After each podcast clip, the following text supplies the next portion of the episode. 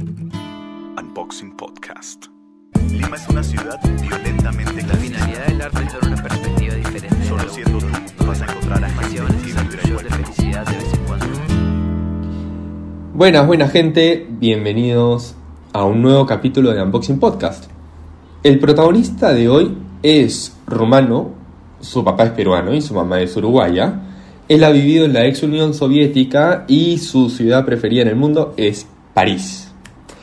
De hecho, bueno, aparte de esto último, desde muy chiquito mostró un montón de actitudes que lo irían encaminando hacia lo que finalmente fue su carrera y, y que, y que es una carrera que está desarrollando de una manera impecable, que es el diseño de modas.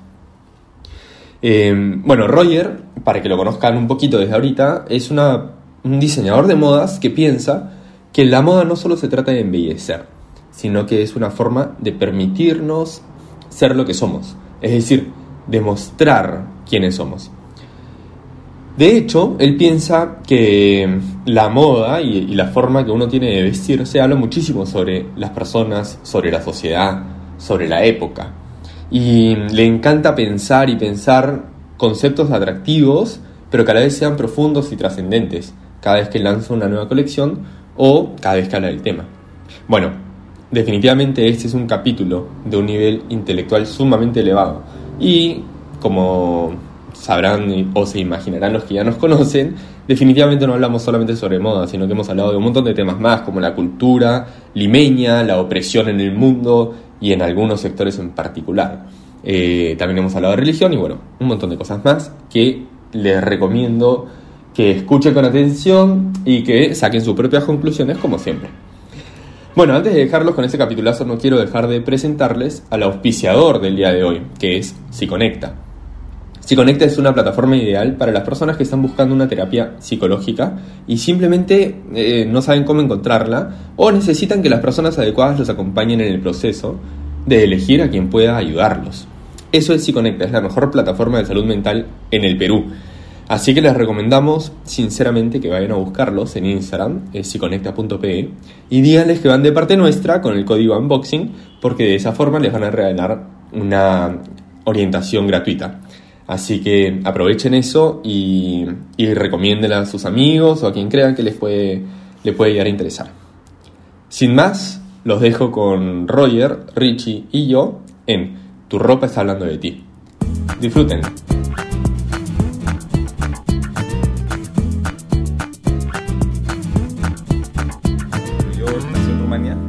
Cuatro años, de ahí viví acá, de ahí en la ex Unión Soviética y de ahí en Uruguay. Y en mi colegio Uruguay, en Uruguay, que también era todo el sistema americano siempre, Ya. había esta opción en el, no me acuerdo en qué año fue, en sof- eh, segundo de, no, tercero de secundaria. Y era solamente dedicado al estudio del holocausto. Entonces leías libros eh, de sobrevivientes como de Elie Wiesel, creo, el que se llama Night. Este, libros de todo tipo y te enterabas de todo lo que había de todo, o sea, hablabas de, no sé, Lenny Riefenstahl, de toda esta gente que estaba detrás de la maquinaria, este, de, de, de- de esta cosa tan macabra que logró ser el ser humano, ¿no? Que es alucinante lo, lo pensado que estuvo, ¿no? Eh, ¿a qué, ¿Por qué estamos hablando de los nazis? De- Bueno, Richie, viaje. estuve en Richie nos acaba de contar. Ya, ya, claro, Porque estuve en Auschwitz en Sí. mi último viaje. Ajá. Sí. Y fuerte, muy fuerte, Me pero me parece que es importante ir también. O sea, lo Sí. sentí como algo importante para mí. No, definitivamente, definitivamente, porque como te digo, hay gente que cree que no, que no ha pasado, ¿no? Este, y justo ahora que mencionas Auschwitz me da risa, porque como tú eres vegano vas a entender. Sí. Me quedan tres cosas, tengo tres correas de cuero, una tengo puesta sí, una sí. Y por ahí que dos zapatos y ya. Cosas de ropa de cuero nunca me he comprado. Eh, y el otro día justo me comentaba yo una amiga, que me puesto- un amigo me puso una correa y en eso que me la puse se estiró, ¿no? Porque es media como de charol. Y, y me dio unos nervios de vuelta porque claro, finalmente es piel, ¿no? Claro. Entonces era como que yo, y me acuerdo de las los lampshades, de los, este, las pantallas de lámpara que hacían con piel humana en, en los campos de concentración. Es como que el vínculo fue así inmediato a esas cosas, ¿sí? o sea, inevitable pensar cómo la, digamos, el lado más oscuro de- del, del ser humano, ¿no? Este, sigue vinculado de otras maneras a, a esas eh, prácticas cotidianas, ¿no? Nada más que lo vemos de otra manera, ¿no? Yo lo sentí muy fuerte. eh, No quería hablar de eso tan Sí, rápido. Tan rápido. Ay, Sí, tampoco me imagino porque ya han tenido gente vegana, ¿no? Sí, varios, varios. Yeah. Y sí, o- o- evidentemente quiero hablar de eso contigo. Ya, ya, perfecto. Eh, porque no sé si te pasa, yo no tengo muchos amigos veganos. Tampoco no es que hables no, esto. no conozco, no, mucha gente. En realidad, claro, digo, te iba a decir sí, pero no, son cuentas que sigo en Instagram Claro. con las que me siento apoyado. Pero no, vegano, tendré dos amigos, tres, así nada más. Me, me sí. ganaste. O sea, digo, sí. que conozcas. Pues no de- que llegan acá en Perú tampoco, ¿no? O sea, sí. Claro. Eh, pero hay un activista, no me acuerdo el nombre, me Ajá. encantaría acordarme el nombre, que es un pelado Ya. que habla mucho sobre las similitudes entre el holocausto y de hecho habla del holocausto animal y, y un montón de, Ah, de es gente un chico, un chico israelita. Sí. Sí, no me acuerdo cómo se Sí, llama, sí, también lo he visto, sí. Muy claro en lo que dice, sí. Un crack. Eh, Sí. Y tiene, tiene, creo que tiene varios TED Talks. Sí. Eh, la vez pasada escuché una entrevista con él y el tipo dice, al costado de Auschwitz hay- había un matadero, vinieron los gringos, salvaron a lo poco que pudieron salvar porque murió muchísima gente, Ajá. pero los animales siguen ahí hasta el día de hoy. Claro. Eh, entonces él dice, para mí el holocausto más grande en la historia del mundo sigue siendo lo que estamos haciendo con los animales. Sí, ¿no? yo, yo, yo también he hecho ese comentario varias veces en redes sociales y una vez una- un amigo mío eh, judío me dijo, oye, me parece todo, yo te apoyo en todo. Es más, él ha dejado de comer animales, o sea, casi todos, creo que come pescado todavía. La esposa también está en el camino, o sea, eh, en el camino, sonía a la- a la- al culto, a la secta. Este, pero me dijo, me parece un poco fuerte esa comparación. Me Sí, dijo, es- ¿no? O sea que, entonces la cambié, cambié la foto porque había armado un collage yo y puse la foto de los niños que estaban presos en, el, en, el- en el- la frontera en Estados Unidos, que la gente se horroriza con eso, sin embargo es la, la misma cosa, ¿me entiendes? O sea, en cierta Sí. manera. Lo que pasa es que, claro, no, no empatizamos tanto con todo lo que no es humano, ¿no? Es más difícil eh, otorgarle, eh, digamos, el- la idea de que, de que es gente que sufre o, o gente, o seres que sufren o que son felices o que lloran, etcétera, ¿no? Entonces, es el, lo que yo trato de comunicar a veces en mis redes es que la gente ha- haga ese vínculo, ¿no? Que para mí fue tan importante cuando... Para mí es súper importante también, pero sí trato de ser bien cuidadoso por eso mismo que dices, porque yo sí, Sí. creo que hay gente que... De hecho, hay, hay un libro que a mí me encanta, Ajá. que se llama Hacia un futuro vegano, ¿no? Ya, ¿lo has leído? no, eso no. Tobias Libart. Ya, no. Eh, y él habla mucho de, de cómo hacer un nuevo tipo de activismo sin llegar a estas comparaciones, porque es una lucha social distinta, ¿no? Ajá. Porque es la primera lucha social en donde el oprimido no lucha contigo. Sí. sí. Porque es mucho más fácil, no sé, pues a las mujeres, traes a un montón de mujeres y Claro. le dices, mira, conversa con ella, te vas a dar cuenta que Claro. es tan inteligente como tú, que puede hacer las mismas cosas que tú. O Pero, que te eh, experiencias propias, ¿no? claro, Sí, o sea, digo, tiene una experiencia humana, ¿no? Entonces Sí. es mucho más fácil empatizar, como bien Claro, dices. sí. Eh, entonces sí, yo igual no lo quería decir, pero lo sentí muy, o sea, sentí como wow, o sea, esto es lo que seguimos haciéndole a muchas otras especies, ¿no? Y, y te hace cuestionar muchas cosas sobre la naturaleza humana finalmente, ¿no? Sobre cómo nos comportamos eh, siempre y cuando... Es que yo siempre hablo también, siempre vinculado al, al veganismo, pero igual, más allá del veganismo, el, el ser humano como que hace todo aquello con lo que se pueda salir con la suya, digamos, siempre y cuando no haya ningún tipo de, de oposición, como que siempre tiene, chequea qué tanto más, qué tan más lejos puedo ir, ¿no? ¿Puedo hacer esto? ¿Me van a este, criticar por esto? Sí, no, no me van a criticar. ¿Voy a ir preso por eso? No, entonces lo puedo hacer. ¿Va- ¿Alguien se va a enterar? No, y, y no, hay un tema de conciencia propia, ¿no? De que tú digas, no, eso está mal, no, no me gustaría que me lo hicieran a mí, no lo voy a hacer. Es como el Squid Game o, el, ¿no? o, o Hostel, esas, esas, esas películas donde tú ves que finalmente eh, el ser humano como que no tiene un límite realmente y nuestra naturaleza es un poco bastante salvaje, tipo Lord of the Flies, El Señor de las Moscas, no sé si leyeron ese Sí, libro. sí. Es como que finalmente somos bastante salvajes este, y, y- y va- vamos en esa dirección si es que no hay algún tipo de límite, ¿no? O, o- un tipo de conciencia que te, que te frene, ¿no? O sea, por algo nos comemos una vaca y no, no sé, no, no, no este, ¿cómo se dice? Farm, no, no, no, no, este, ay, no sé la palabra. Granja. No criamos, no criamos este, tigres, ¿no? O sea, un tigre va a ser mucho más difícil de dominar. Quizá la carne de tigre es fabulosa, no sé, no sabemos, pero Claro. te aprovechas de aquel que se deja dominar, ¿no? Igual con las corridas de toros, o sea, siempre hay una desventaja, ¿no? Siempre hay esa esa cosa muy ruin que veo yo en el ser humano, ¿no? Eh, aprovecharse y bueno, cuando, cuando vemos enfrentamientos entre seres humanos como lo, lo- bueno, eh, la Segunda Guerra Mundial y el Holocausto y todo eso es, es increíble y cómo aún así suceden esas cosas, ¿no? Muchas cosas que no nos enteramos, este, o cosas más recientes, ¿no? O sea, guerras civiles que hay en diferentes países y los métodos que usan para, para ganar, torturar a su gente, o sea, es entramos en un tema bien bien dark, ¿no? Sí, entra- entra- entramos bien rápido, pero que- un tema- no, un tema súper fuerte, No quisiera regresar Este- porque incluso Sí. seguimos, no sé, todavía hay, eh, todavía tenemos prácticas de, de esclavitud Totalmente. al día de hoy, Sí. 2021. eh, O de otras formas de esclavitud, regresando, es que, sorry, ya, eh, va, va a ser, vamos a Continúa, eh, Vamos, vamos. Pero, por ejemplo, estaba viendo el otro día, eh, hablando con una amiga que también ha dejado de comer carne, pese a que le encanta la carne, me mandó una noticia, digo, que te pones a pensar, digo, aparte de el animal que muere y no sé qué, lo dañino que es para tu salud, lo malo que es para el medio ambiente, nada, nada, le digo, tampoco nadie se tiene a pensar en los trabajadores que sufren, este, ¿cómo se dice? Ese desorden postraumático. ¿sí? Estrés post- Es- Esa cosa. estrés post- postraumático. Eso. Y nadie se pone a pensar en eso. Y digo, y te pones a pensar en realidad es somos igual que mafiosos, digamos, que frente a la sociedad somos fabulosos, millonarios, auto perfecto, la ropa linda, la familia linda, pero que mandas a otro grupo de gente a hacer el trabajo sucio, ¿no? Porque toda la gente que no- conocemos que come carne, este, o animales en general, diría yo no sería capaz de matar un animal, pero estás dispuesto a pagar para que lo hagan.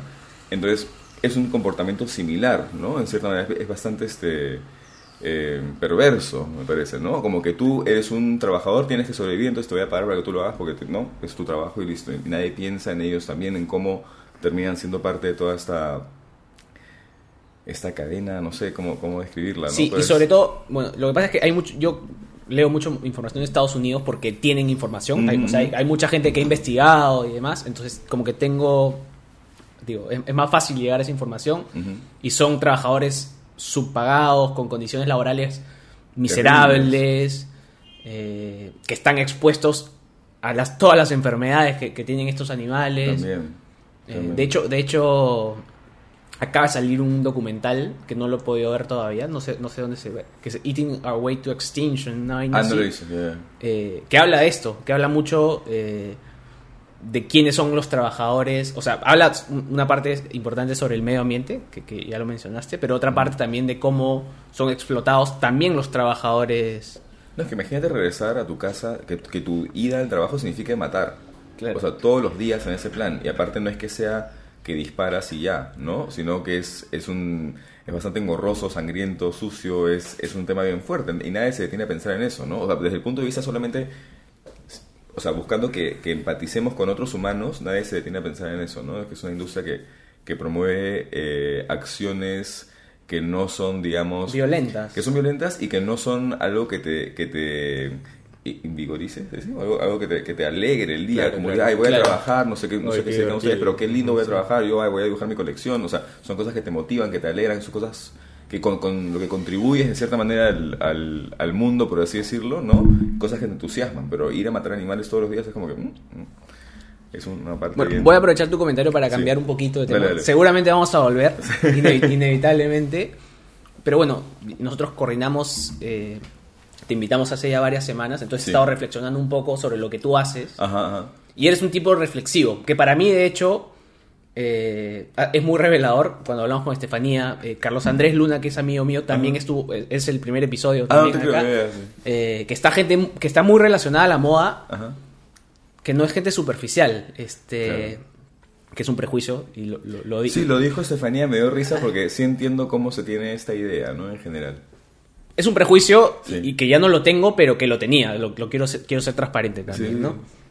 Eh, pero en este viaje también he estado reflexionando un montón sobre las apariencias, ¿no? Ajá. Porque, no sé, estás en Praga, en un castillo eh, enorme, entonces dices, claro, este tipo que, que no ha sido escogido por Dios, sino que por cosas del azar terminó siendo rey, Ajá. ¿cómo le transmites al pueblo que, que eres... Tu cercanía a esta Entonces, cosa divina. Claro, entonces tienes un palacio pues, de 250 habitaciones que nadie necesita. Claro. Eh, y después cruzas a la, a la basílica, que es una cosa, una locura, pues que también dices, claro, eh, cómo eh, la religión transmite de que, esto, de que esto de verdad es de Dios, puchas, es algo Claro. en- enorme que no podría hacer alguien así nomás, ¿no? Sí. Eh, y además, claro, en Europa todo el mundo se viste bien. Entonces, he estado pensando mucho sobre las apariencias Sí. y cómo está relacionado eh, desde siempre a la cultura humana, ¿no? Entonces, mi pregunta es, eh, ¿cómo, o sea, justamente estás diciendo, ahorita, estos tipos no hacen algo que los llene, ¿no? Claro. Tú si haces algo que te llena, Claro, sí. Que entiendo, Sí. sí. Sí, no puedes decirlo también. Pero ¿cómo así terminas en el mundo de la moda? no? A mí toda la vida me gustó el tema de la moda, desde chiquito. O sea, me acuerdo de tener ocho... Yo, yo- yo cuento todo, así que... acá- Dale, dale, dale. Eh, ocho, nueve años me acuerdo de ver las revistas de mi mamá, este, sobre todo cuando vivíamos afuera. Para mí creo que ha sido muy importante el hecho de que cuando vivía en la Unión Soviética había cuatro canales de televisión que daban la misma programación en cada canal en diferentes horarios. ¿no? Entonces era como que poco estimulante, por así decirlo. Lo- Sobrevivía de los videos que intercambiábamos con amigos que no se regresaban de viaje, no sé qué, o comprabas videos de películas por catálogos. Entonces mucho de mi digamos, de la biblioteca mental de películas, mis papás son bastante mayores, bueno, mi papá falleció el año pasado, pero son bastante mayores para mi edad. Entonces, siempre he crecido con películas clásicas, esas cosas, entonces estaba como que más sumergido en eso y en las revistas que había en la casa, ¿no? Entonces, veía las revistas de llamada, de cosas sociales, hola, etcétera, esas cosas, ¿no? Claro. Um, que no sé cómo llegaban a su casa, se la prestaba una, una amiga española, este, y veía la ropa y me interesaba. Y me, obsesion- me obsesionaba con algunos personajes. Este, Carolina de Mónaco, por ejemplo, por ejemplo, una de mis favoritas, ta- al punto de, me acuerdo que la dibujaba, ya, la recortaba y jugaba con Carolina de Mónaco vestida de Dior, ya, o sea, una ridiculez, ya, pero, o sea, indicadores de, de mi homosexualidad también súper temprano, que no sé cómo mis papás ignoraron eso, este, hay tantas, tantas cosas de esa época, sobre todo, este, y me interesó y empecé a dibujar vestidos en esa época, 8 o 9 años, me encantaba. Eh, me encantaban los relojes, también coleccionaba relojes en esa época, pero claro, costaban 40 rublos. y, o sea, era, suena, suena que, claro, tenías 8 años y coleccionabas relojes, pero no, era cualquier cosa, ¿no? Eh, todo era barato en Rusia. Y, ¿cómo se llama? Empecé con eso dibujando, dibujando, de ahí siempre lo supe, siempre me interesó la moda en general. Eh, tenía otro concepto de lo que era la moda en ese momento definitivamente, otro, otra estética también, o sea, otra visión de lo que me parecía bonito, elegante, etcétera, mucho más tradicional, por influencia de mi mamá, ¿no? Eh, de ahí, eh, querer estudiar diseño, yo juraba que ir a Parsons, a St. Martin's, a no sé, cualquier cosa, mi papá me dijo, ni en sueños, vas a estudiar arquitectura, que según él se parece, no tiene nada que ver, y después te dedicas a tu hobby, ¿no? Como dicen tantos. Mi papá era diplomático, eh, periodista, abogado, tenía como cinco títulos, creo, ¿ya? Entonces, que te iba a preguntar, ¿tu papá, ¿tus papás son peruanos? Mi o- papá es peruano y además uruguaya. Ya. Sí, este, se conocieron en Montevideo en uno de los primeros puestos de papá este, Ok. como diplomático. Eh, ¿Cómo se llama? Entonces, claro, para él era un shock y yo, bueno, fui a un ciclo acá a la UPC de arquitectura, sufrí terriblemente el ciclo, renuncié a la universidad por mi cuenta sin decirle a mis papás y me metí en un instituto que enseñaba, no digo el nombre porque se portaron pésimo con nosotros. Bueno, Este, dilo, dilo, para que, para que, para que todos sepan que no vamos- tienen que ir a ese Vamos a hacer instituto. diplomacia, no enseñan la carrera, es más. Ah, ok. Pero la cosa es que, de, ¿cómo se llama? Renuncié a la universidad, tuve que firmar una carta diciendo que firmando esa carta, este, declaraba que no iba a poder regresar nunca a la UPC a estudiar nada. Ah, no, Entonces era como que super serious, ¿no? Para alguien de 17, 18 años. Qué fuerte. ¿no? Y a meterme en este curso, que le dije, va, meto un curso de dibujo en el verano. En realidad era la pre del instituto. Ingresé a través de ahí. Una vez que ingresé, le dije, ya es que ya entré. Primer puesto, porque aparte era facilísimo el tema. ya, este, y me costó aún así como una semana convencerlo de que me dejara hacer lo que yo quería. Era la mejor opción que había acá en el momento, con diseñadores conocidos de aquí como profesores. Este, y nada, estudié ahí, ¿no? En realidad tuve una compañera de clase con la que somos súper amigos hasta ahora, que era dos ciclos mayor que yo, que es antropóloga y diseñadora de modas. Y su visión como antropóloga de la moda fue tuvo mucha influencia sobre mí. Y me ayuda hasta el día de hoy a entender cosas, este, a, a- observar las cosas de otra manera. Ella fue esencial, en realidad. Am, de ahí de estudiar, practiqué en una fábrica, este, practiqué en una fábrica de, en Kids, me acuerdo un tiempo, ese fue mi primer sueldo ever. Este, el dueño es amigo mío hasta ahora. Eso fue muy divertido porque había otra parte que no, o sea, practicaba con un diseñador conocido de alta costura, etcétera, con Chaka Huatas, que también ya falleció. Este, y también practicaba en Kids, en la fábrica, entonces veía jeans y veía polos y veía otras cosas completamente diferentes, ¿no? Y cosas interesantes que voy a mencionar, como por ejemplo, me acuerdo que eh, quería hacer unas chompas, creo, en color fucsia, me acuerdo de mi época, eso era el año 2000, allí no sé. Y me dijeron, ya, linda tu propuesta de chompa en fucsia, pero en realidad nuestro público no consume ese color porque le asocia mucho al ande. Fue como que, o sea, porque yo no hacía ese vínculo, aparte acababa de llegar hace 3 a 4 años, o sea, como que no entendía, y, y no entendía también por qué el rechazo. Eh, sí, no, no, no, no va a funcionar, no va a ser comercial. Perdón, ¿y esto, esto te lo decían con un estudio hecho o era una No, porque intuición no, de ellos? había una relación, no, no, era parte, y, y el dueño es lo máximo, súper o sea, abierto de mente, pero no, cuando tiene su- sus ideas de negocio, me decía, tenían una relación muy importante con sus clientes, desde lo que compraban, este, ¿cómo se llama? Las sugerencias que ellos les daban, ¿no? O sea, tenían una, una atención muy, este, siempre prestaban atención a lo que les decía, entonces era, era fundamentado, digamos, no era como que dijeran, ay, no, Fuxia, no, pues no, sabían que no. Bien. Y es interesante cómo eso ha ido cambiando hasta hoy, ¿no? Eh, de ahí nada, empecé a trabajar. ¿Qué fue lo que hice? ¿Qué fue lo que hice? Ah, trabajé en esas, esas fábricas, como te digo, un tiempo no hice nada, me acuerdo unos meses ahí vagando. Y de ahí hubo un evento que fue importantísimo para mí, que fue un desfile inspirado en Carlos Revilla, el pintor peruano que surrealiza, no se lo ubican. Este, tiene una estética, digamos, similar a, a la de Dalí, una cosa por ahí súper interesante, eh, que luego lo he conocido de la esposa, que la esposa es increíble. Él la pintaba antes de, antes de conocerla. Pintaba a una mujer Ah, con unos rasgos así, y de repente la conoció después. Es una historia bien interesante. Eh, Janet se llama ella. La cosa es que la galería de Frances Wu organizó este desfile que cerraron en la Media Sáenz Peña, ¿ok? Hicieron toda una pasarela a lo largo y Jack Abugatas me sugirió como, como un, diseñador para participar. Yo no había hecho nada en ese momento. Este, me sugirió, pero nunca me llamaron. Entonces una amiga me dijo, insiste, manda tu portafolio, manda algo, tu- o sea, un CD, imagínense la época. Este, con mi, un portafolio de las cosas que había hecho en ese momento, que eran muy pocas. Había participado en dos concursos eh, representando al Perú en París, en una cosa que se llamaba Jóvenes Creadores de la Moda.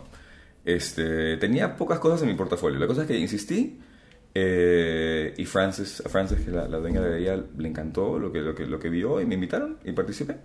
Y el desfile era con Ania Álvarez Calderón, Sid Kassem, Jack Aguataz, Titi Yulfo, toda gente que ya estaba este, establecida, digamos, en ese momento. Yo era el nuevo.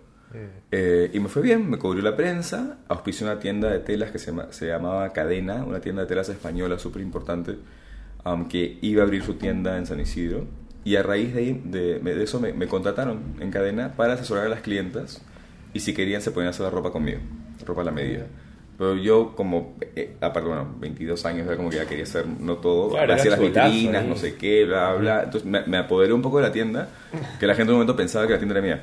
Este, porque me encantaba diseñar las vitrinas sobre el tema, asesoraba a las clientas, me mandaron a Madrid a elegir telas una vez, me acuerdo también. Y era una marca súper buena porque, por ejemplo, cuando estaba por casarse Leticia con, con Felipe, tipo la tela del vestido de novia era de cadena, la tela que se había puesto de un saco que se había puesto para otro matrimonio real también era de ahí. Este, eran telas súper especiales y no había nada así en Lima. Entonces ahí empecé con eso.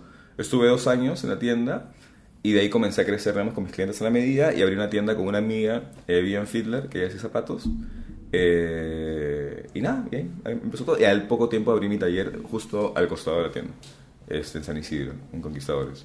Y poco a poco, así, así fue, fue pasando todo, ¿no?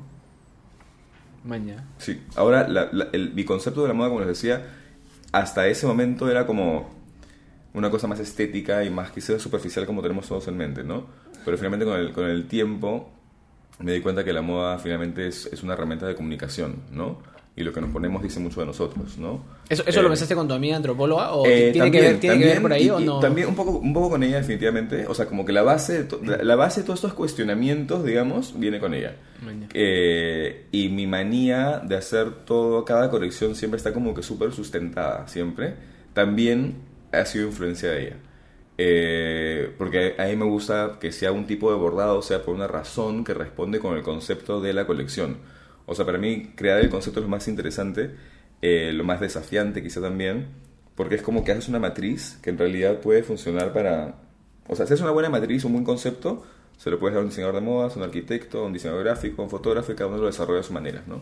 Entonces, para mí es la manera más fácil... Como decía tu papá, que se parece. Ay, papá, ah, qué, qué locura eso, porque ¿cómo es? Mi papá se murió en mayo del año pasado y a través de las redes sociales, cosas que, que uno no se esperaba, ¿no? Llegan mensajes de... Mi papá también enseñaba en la universidad, en San Marcos, empezó a enseñar al final de, de su vida porque no podía quedarse quieto, ¿ya? Este... Y se murió a los 85, ¿no? Mierda. Y este... y me escribe gente que había sido alumna suya, ¿no? Y también en la escuela de, de negocios internacionales de San Martín de por la que San Javier Pablo. Sí. Eh, entonces me decían, sí, conocí a tu papá, no sé qué, gente que ni conocía por Instagram. Qué lindo. Y de repente una chica me dice, este, hola, ¿cómo estás? No me conoces, no sé qué, pero tomé tu curso, yo un curso online, tomé un curso, no sé qué, y no pensé que fueras el hijo de Roger Loaiza, me pasaba igual que yo, este, así que he sido alumna de los dos. Te quería contar, me dijo, que él eh, en una oportunidad, eh, ¿cómo fue que me dijo? Llevó un, un diario de la sección cultural de luces del comercio y nos mostró una foto tuya con tu colección, súper orgulloso, y como que, de verdad. O sea, yo soy mi papá, entró, como que came to terms con, con lo que yo estaba haciendo, pero nunca fue muy efusivo al respecto. Claro. Claro, o sea, Entonces- no, no- no era que contigo. O sea, igual iba a los desfiles, esas mostraba, cosas, ya. claro, pero era como que igual no, no le causaba mucha Pucha, gracia. Entonces, increíble, que le contara esto a los alumnos que no tenían idea de quién era yo, o no sé, era como que un regalo del más allá, por así decirlo, ¿no? Bien, Claro, bien, claro. fue bien emocionante. Obviamente me puse a llorar 20 horas cuando vi eso. Claro. Este, y lo que más me gustó fue que cuando yo he dictado clases en, regresando un poco al otro. Lo gracioso de haber renunciado a la UPC es que luego yo he sido profesor de diseño de modas en la UPC porque no la carrera, ¿ya? Sí, es lo más, lo más absurdo e irónico del planeta, ¿ya? Pues conmigo diseñaban la primera colección dentro de la carrera. En algún momento te iba a preguntar si en algún momento volviste a pisar la UPC. Pero sí, imagínate, estuve y- y, enseñé como cuatro años ahí ese curso. Felizmente no regresé justo antes de que empezara la pandemia porque me había vuelto loco por, por online. Eh, y yo siempre les hago un pop quiz el primer día de clases a los chicos, regresando un poco a eso de la visión de la moda, eh, de preguntas de cultura general.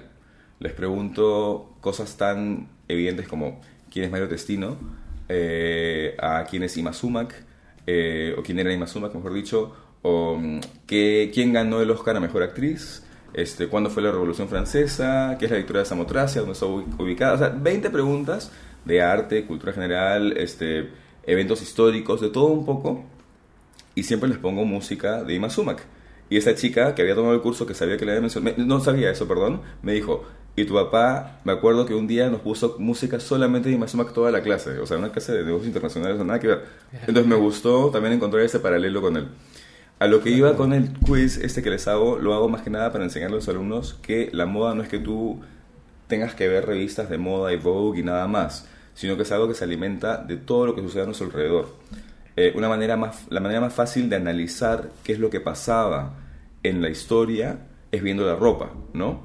Entonces tienes que prestar atención al, al zeitgeist, ¿no? Al, al espíritu del tiempo. ¿Qué está pasando ahora? Entonces, ahora nos estamos polarizados, hay más protestas, este, no sé qué. Entonces, ponte a pensar, armando una idea, sino más quizás el, el, el graffiti como protesta toma más protagonismo y quizás va a ser un estampado que va a aparecer en la ropa, ¿no? Por decirte algo así básico. Um, y eso es lo que trato de enseñarles, ¿no? Eso trataba de enseñarles, mejor dicho. Aquí iba yo con esto, al espíritu del tiempo ya fui.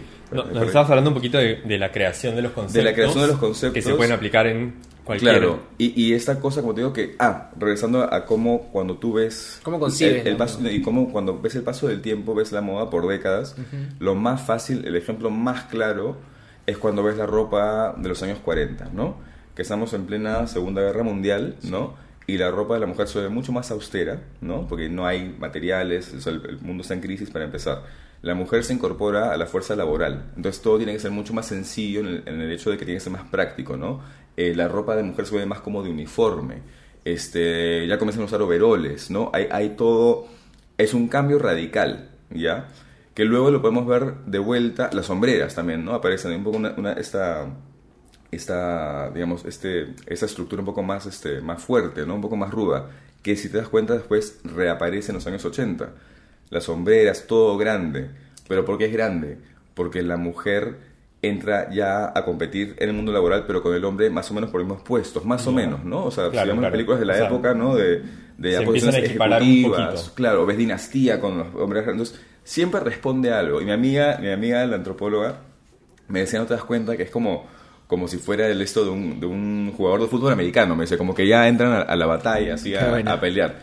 Entonces, siempre la moda te dice algo, te, te da, te da este hints, ¿no? Te da pistas de lo que estaba pasando en el momento. Por eso después, los años 50 están diferente. Cintura marcada, faldas grandes, ¿no? Todo se ve súper, hiper femenino, como una necesidad de regresar a lo que pasaba antes de la guerra, ¿no? Y, y siempre, si te das cuenta, entre décadas, eh, hay un contraste bien fuerte, siempre es una reacción a la anterior, ¿no?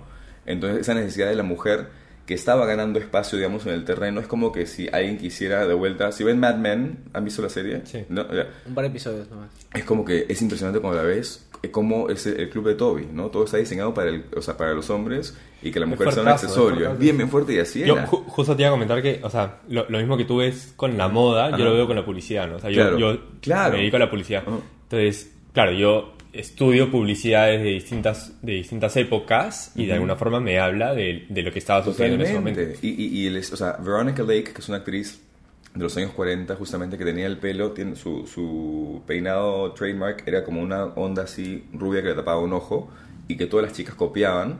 Tuvo que salir a hacer un mini reel de esos del que se van en el cine, donde se amarraba el pelo para que las chicas no fueran así a trabajar a las fábricas porque se enredaban las máquinas esas de accidentes. O sea, es, es, es muy gracioso cómo ese, el pelo recogido es una respuesta a esto, ¿me entiendes? Todo se influye. este, e- eso es lo interesante de la moda, lo que a me apasiona. Que, que es un reflejo, como digo, de los tiempos, de la personalidad de cada uno, y es algo que se retroalimenta. Porque yo puedo lanzar, no sé, una chalina, un chal, pero tú decides usarlo como turbante, y esa interpretación tuya de lo que yo he creado puede ser una tendencia en sí para la siguiente temporada, ¿no? Entonces, hay, hay, es un ciclo así constante. Sí, es bien interesante. Eso Oye, y este, cu- cuando tú haces, cuando tú piensas, cuando tú, yendo, yendo a eso que, que comentabas, cuando tú creas un concepto que después va a ser eh, plasmado en ropa, tú lo haces pensando en, eh, en algo específico, me refiero a, tú piensas en Lima, tú piensas en, en el Perú, tú piensas en el mundo, piensas en Europa. en- Eh, ¿Para quién estás creando?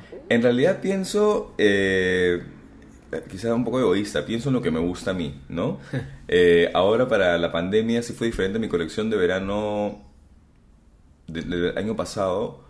Sí fue, sí fue más pensada en qué quería usar la gente ahora, que las actividades han reducido, que es otra vida, que probablemente las partes más importantes son las partes superiores porque la gente está online y no importa lo que tengas puesto abajo. Tomando todas esas cosas en, en, en cuenta y como se aproximaba el verano dije ya la gente sí iba a poder ir a la playa entonces quizá son cosas más usables en la playa lo que tengo que hacer. Entonces sí tomé más en cuenta la situación actual y obviamente mi mercado local igual yo solamente vendo acá en Perú o sea recién ahora voy a lanzar mi webpage y todo el tema porque sí me interesa salir afuera que es una cosa que tengo pensado hace 25 mil años pero soy un poco desordenado en ese sentido este cómo se llama pero sí pensaba digamos en el desafío ahí, por ejemplo, fue, me inventé un concepto que me encantó, que es una de mis colecciones favoritas, pero cómo traducir tanta información a piezas usables y que fueran comerciales, ¿no? ¿Nos puedes contar Porque el todo- concepto? Sí, uy, es un poco enredado. ¿Cuánto dura eso? ¿Tienen tiempo? Porque, sí, allá. ok, edita. Máximo 26 horas. Ya, ya, perfecto. El punto de partida de la colección eh, estaba vinculado a mi papá, en cierta manera. Eh, él tenía una camisa hawaiana suya, eh, de cuando era soltero, creo. Y me puse a pensar en Hawái un poco, me puse a pensar un poco en esta canción de Mecano, Hawaii Bombay, no si lo han escuchado alguna vez. Es una canción de los años 80, que a mí ni me gustaba en realidad haber tomado cariño, pero mi papá siempre cantaba el coro, Hawaii Bombay son dos paraísos, y se mataba de risa porque dice claramente nunca han ido a Bombay, me decía. ¿no? Claro. Entonces, pero le daba risa el- la rima que hacían, ¿no? En la canción. Me puse a pensar en Hawaii Bombay, me puse a pensar en el momento en el que estábamos todos en cuarentena, etcétera, ¿no? Y este, en esta necesidad de escapar, Que siempre cuando hay situaciones o conflictos mundiales, el escapismo y manera de ver es siempre un tema recurrente en la moda. Entonces dije, ya, ¿cómo, ¿cómo escaparía yo de esto? ¿O cómo escaparía el personaje de mi colección? Entonces me imaginé una chica que estaba harta de Lima y que se quería ir y se iba a Hawái para este, evitar la pandemia, todo, y no sé, no sé por qué elegí, o elegí Hawái por la camisa, ¿no? Mi papá. La cosa es que esa chica se va allá con ropa muy veraniega, bikinis, cosas envolventes, sandalias, todo fabuloso, con una con un approach a la vida muy frívolo, por así decirlo. Pero una vez que llega a Hawái, en esa historia que he inventado yo, eh, se encuentra con un volcán en erupción y se da cuenta que finalmente no es que puedas evitar los problemas siempre, ¿no? Que hay que enfrentarlos en un momento. O sea, no, no puedes continuar, estar en un continuo escape, ¿no? Entonces llega ahí, se encuentra con ese volcán este, y aprende un poco del volcán que eh, las cosas más este, bonitas a veces surgen de mucha presión y de mucho calor, como los diamantes, que son expulsados por los volcanes. Entonces, todo esa es la base, digamos. De ahí partí y que obviamente regresaba transformada. Entonces, para hacer, tratar de resumir un poquito esto, eh, obviamente hay imágenes con volcanes, ¿no? Bordados a mano, unos tops eh, súper sencillos de usar y, user-friendly, digamos, para, para, cualquier tipo de cuerpo, ¿no? Eran unas cosas holgadas, ¿no? Um, con volcanes bordados a mano en erupción. de ahí agarré eh, dos imágenes, una de Paracas y una de Gocta, y les puse un volcán a una y unos cristales a otro. Y lo que quise hacer con esto fue pensar en cómo eh, lo que tenemos, digamos, los, los sitios turísticos locales, como si se estuvieran adornando para coquetearnos, hacernos que los visitemos, ¿no? Porque finalmente nadie podía salir del país y creo que nunca nadie ha viajado tanto dentro de Perú como en esa época, ¿no? Entonces, eso era un punto que quería tocar, que a la vez a mí me hacía eco de cómo a veces pasamos por alto aquello que tenemos tan cerca, ¿no? Correcto. Y que para mí hacía eco un poco de mi relación con mi papá. Porque mi papá, mi relación con él fue buena, mala, era como de todo un poco. Y ahora que no está, me doy cuenta cuánto de él hay en mí. Que nunca lo había pensado, o más bien luchaba por negarlo, pero en realidad. Este, es más, acá en primicia mi segundo nombre es Eloy. Lo he odiado toda mi vida. Es el mismo segundo nombre de mi papá. O sea, mi papá y yo somos la misma persona hasta mi primer apellido, ¿ya? Entonces, este, ahora estoy lanzando una línea secundaria que se llama justamente Eloy 1980, abajo como acknowledging que ha estado conmigo toda la vida, como una manera de terapia, ¿no? Entonces, ese es el nombre de la marca. Regresando a esto, esas imágenes aparecían así solas en, en la colección como estampados, pero también me puse a pensar cómo las redes sociales finalmente estaban cumpliendo su función de acercarnos más que nunca, ¿no? No era como que salías a comer y estabas distraído en el teléfono, sino que ahora podías comunicarte y veías a tus amigos por eh, Zoom, por Instagram, lo que fuera, si estaban en otro país, te enterabas de su vida por ahí.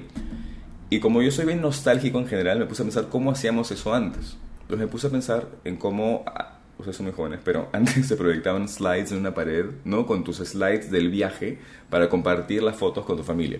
Y había un, un juguete que se llamaba Viewmaster, que es una cosa que sigue existiendo ahora, que tiene unos discos, como unos reels, que llaman reels justamente, y va girando. Y, podías hacerlos con tu viaje o de locaciones, no sé, remotas o de películas, etc. Entonces tomé eso y dentro de cada reel está insertado el estampado que creé de Paracas o el de Gocta, lo que sea. Entonces iba mezclado con eso. La colección se llama Voyage Voyage, que es una canción de un grupo que se llama Desirles, una chica que se llama Desirles, francesa, que es la base de Abuela Abuela de Magneto. ¿ya?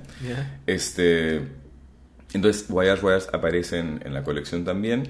Y como esta chica se transforma, como les cuento a lo largo del viaje, eh, en manera de ver regresa menos frívola, hice, por ejemplo, que los bolsos y las carteras fueran hechas. Eh, trabajé con unas artesanas en Lobitos, al norte del Perú, que hacen eh, telares con bolsas de plástico que recogen de la playa un porcentaje y otras bolsas de plástico que son de un solo uso de la bodega, del supermercado, etc.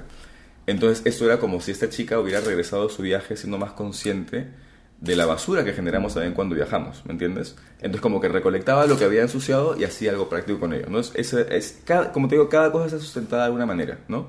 Los zapatos también eran, pensé, ¿qué usaría una chica que se enfrenta a un volcán, etcétera? No puede saber con tacos es una cosa mucho más cómoda, con una plataforma eh, de plástico, media como moderna, no sé, como media espacial se ve, pero las cintas que van encima las mandé a tejer con las artesanas con las que trabajaba mi antropóloga, ahora en Tarapoto, eh, para mezclar lo que para mí resume nuestro approach hacia el mundo en general o cómo debería ser, ¿no? Sacarle ventaja a la tecnología y a lo que hemos avanzado, pero respetando un poco eh, nuestras tradiciones, ¿no?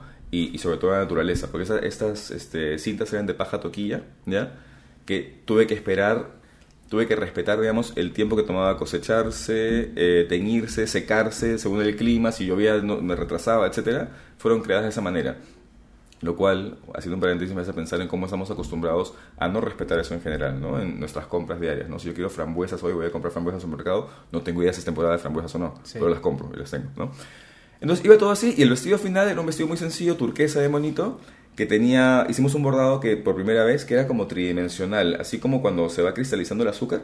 Entonces era la versión ya cristalizada de la chica de cómo salía toda esta experiencia entre diamante y cristal, una cosa así y ya, eso fue. Entonces, ¿por qué les contaba eso? Ah, porque me, me habías contado el concepto, ¿no? Sí, sí, sí, sí, Esa es la base de la colección, ¿no? Y como te digo, dentro de todo, que eh, hay toda esta historia. ¿Cómo resumes esto en ropa usable y vendible? ¿no? Entonces, como te digo, eran quizá chalecos mangacero, este, blusas envolventes, este, porque hay, alguna gente no entrenó durante la pandemia, entonces como que los cuerpos cambiaron, siluetas más holgadas, ¿no?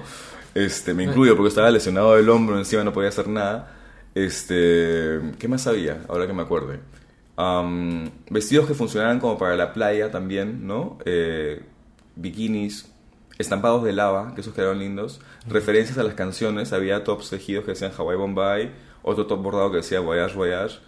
Eh, y nada, y les voy a pasar después el video para que lo vean de la colección porque el video fue divertido porque quería, lo hicimos sobre un, un ¿cómo se llama? Un green screen, una pantalla, un fondo verde, así, este, porque quería que justamente se viera recortado como si tú estuvieras falseando tu, tu destino de viaje, ¿no? Eh, entonces, a lo que voy yo con esto es, a mí cuando yo creo el concepto y creo la matriz, me sirve hasta para pensar en el styling, en cómo quiero que sea, si hubiera oído desfile, cómo hubiera sido el desfile, en cuál va a ser la música, este, en cómo quiero hacer un video de la colección, porque todo está amarrado, todo nace de un punto. Entonces, lo que sucede ahora, que estoy en un gran conflicto, es con esta marca Eloy, quiero que sea mucho más ligero, no quiero que sea tan pensado todo, quiero que sea bastante más comercial, este, bien usable todo. Y como es la primera vez que trabajo así, me está costando el triple.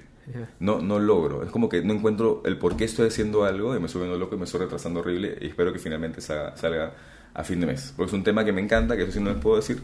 Este, y me da pena quizá quedar mal con el tema. ¿Me explico? O sea, como que no, no explotarlo al máximo. Porque tú me decías para quién diseñas. Yo igual cuando diseño, perdón, que regrese así. No, me encanta, me encanta me- cómo me- das me- me- metas. me- me- Sí, lanzar. Así escribo las columnas también esa que les hago. Yo, yo hago unas columnas para el comercio a veces. Y también es como que. Capaz que, así, así. o sea, por tu niñez has estado en, Un acá, y poco- después allá, y después allá, y después has revisado.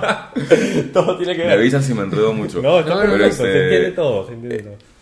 Me- Yo cuando diseño me gusta pensar, o sea, trato de editar, chequear tendencias, esas cosas. Vale. Prefiero coincidir con algo, o sea, luego ver un Fashion Week y diga, ah, qué paja que hemos hecho cosas parecidas, eso me gusta más porque siento, creo que todos buscamos cierta validación de alguna manera, aunque a mí no me importa lo que opine la gente en general, pero es paja ver de que, ah, bueno, hemos hecho cosas parecidas con marcas que son, o sea, otro tipo de marca, ¿no? Otro, otro nivel, otra dimensión. Y, este, y sí me gusta, digamos, también comparar el nivel de diseño que tanto...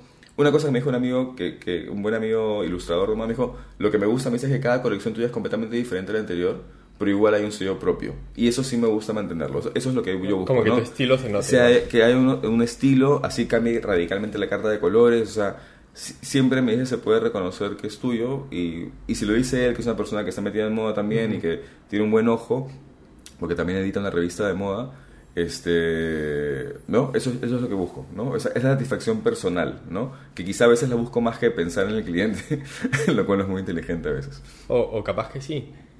Sí, sí por un lado, porque hay una cosa que yo valoro, valoro mucho que es la autenticidad en general. Exacto. Entonces, Y sí, el cliente también lo, lo valora, lo valora. Claro, digamos, en general sí, quizá el público limeño no es el público tan fiel a eso, ¿no? El público es, limeño debe ser un público jodido. es complicado. Es o un sea, público jodido para muchas cosas, ¿no? Sí, en Lo que pasa es que sí. son- es bien diverso también, ¿no? Es o sea, es diverso. difícil hablar del público limeño porque somos... Tienes Bueno, razón, pero claro, tienes esa es una de las sí, razones por las cuales están jodidos. Pero del público que consume ropa de diseñador, digamos. Claro. Eh, O sea, por ejemplo, con esa colección me encantó con quienes este, eh, hizo eco. O sea, con- a, a quienes les, ¿no? a quienes les gustó, que fueron este, artistas plásticos, fueron este, personas que son curadoras de, de arte. O sea, como que gente que, en- no sé si entendió el mensaje al 100%, pero como que se vio atraída por algo con lo que luego, al contarles la historia, como que dijeron, ah, me encanta, me gusta más todavía.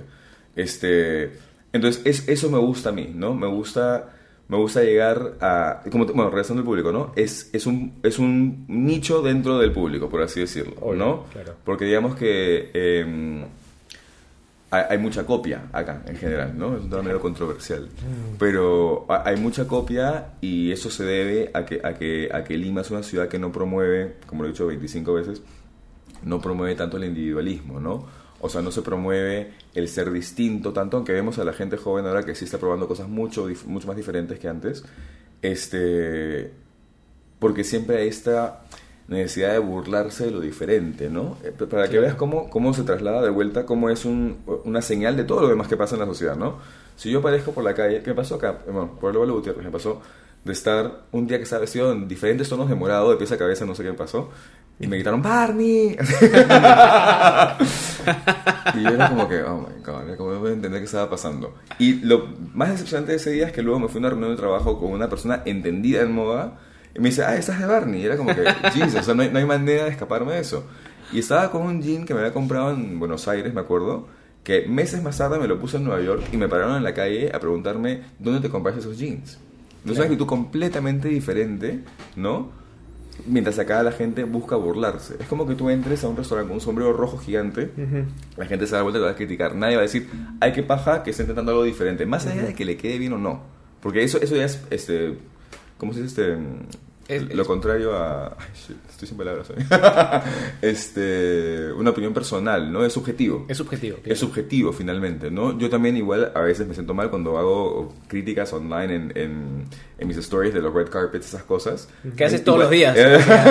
Ese es mi punto de vista. Ah. Hago eso, es que no puedo evitarlo, ¿no? Pero igual son dentro de mis normas. No, pero también una cosa es dar tu opinión Claro. o sea, respecto de tus gustos y otra cosa es criticar. Claro, ¿no? sí, O sea, es verdad, que- es verdad. que- Es que yo a veces pienso, claro, pero porque yo tengo también una formación de, de un tipo de cuerpo que yo creo que se está cuestionando mucho ahora, que es, digamos, ¿qué tipos de cuerpos hay? Hay rectángulo, redondo, triángulo, triángulo invertido, y que supuestamente el ideal es el reloj de arena, ¿no? Que tiene hombros y cadera equilibrada y cintura marcada. Entonces, buscando eso es que yo critico a las actrices y lo que se han puesto, digo, o veo que no se están sacando provecho a sí mismas, a mi manera de ver.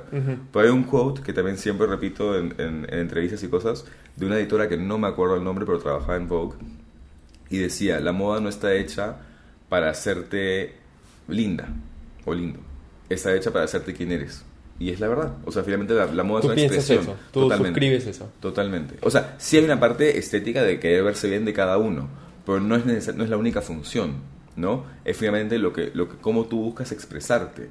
Mi mejor amiga del colegio, el primer día que la vi, cuando llegué acá, este, en mi colegio no, no se usaba uniforme el último año. Este, y la veo, la veo caminando por el hall, no, no habíamos hablado siquiera, era perfecto. Ella con una falda de lamé magenta envolvente, ¿ya? Este, botas tipo Dr. Martens, pero más, más grandes, de charol roja, rojo. Un poro de la gira del 93 de Madonna, con la cara de Madonna así de grande. El pelo en 20 colores. Un imperdible acá, ¿ya? y una mochila negra escrita con whiteout, con, con corrector líquido. este, de todo un poco. Y una foto de Andy Warhol así engrapada. ¿no? Dije, ¿quién es esa chica? Yo era, me vestía de Benetton en el colegio de pies a cabeza, ¿verdad? O sea, no, no, Claro. no era que fuera como ella. Este, pero, pero fue como que, ah, ¿no? Y me gusta todo lo que eso me decía de ella, que era artista, claramente, se ganó el premio al arte, no sé de cosa en qué año, este, y hasta ahora sigue en eso, acaba de terminar un Masters en Londres en, en curaduría, está en la feria Freeze, o sea, es como que fue muy revelador sobre ella, ¿me entiendes? Más allá de que la gente le gustara la combinación del magenta con rojo, con el polo que le quedaba largo, que no le marcaba el cuerpo, que nada, ¿me entiendes? Decía mucho de ella. Entonces, Eso, eso en el mundo de la moda eh, es, es más o menos un sentir común. O sea, te, te pregunto muy desde la ignorancia, ¿no? No, yo no No, soy. no, pues, ¿a qué te refieres? ¿A que si toda la ¿A gente qué? lo ve así? ¿Tú no Claro, estás en el mundo de la moda? No te creo. No, yo no, yo no creo que no Richie, tanto. O sea, yo Richie me, doy vio entrar hoy día y me dijo, "Oye, bueno, vamos a hablar con Roge con Aisha hoy día y vienes así vestido, me dice. Me da risa, me da risa cuando eso pasa, como es como que hay, hay... El otro día estuve en inauguración de una terraza, de un rooftop acá en... Hace, Miraflores. ¿En un Hace dos noches, sí. Sí. Y en eso me presenta una amiga a sus clientes de GC que van a, dar un, van a abrir un restaurante, una amiga que hace branding, un restaurante de comida peruana allá. Y en el momento todo estaba bien. Yo estaba con mi amigo Bruno Pinasco, que ellos no saben quién es, pero que estaban conversando con él. Entonces todo, todo estaba muy chill, ¿no? En el momento que salió el tema de que yo era diseñador de modas, se disculpó por lo que tenía puesto. Y me dijo, ay, mira, we don't usually, no nos vestimos así usualmente, no sé qué, bla, bla, bla, pero como venimos a hacer compras de aquí y de allá y venimos de la selva, estoy en shorts y no sé qué.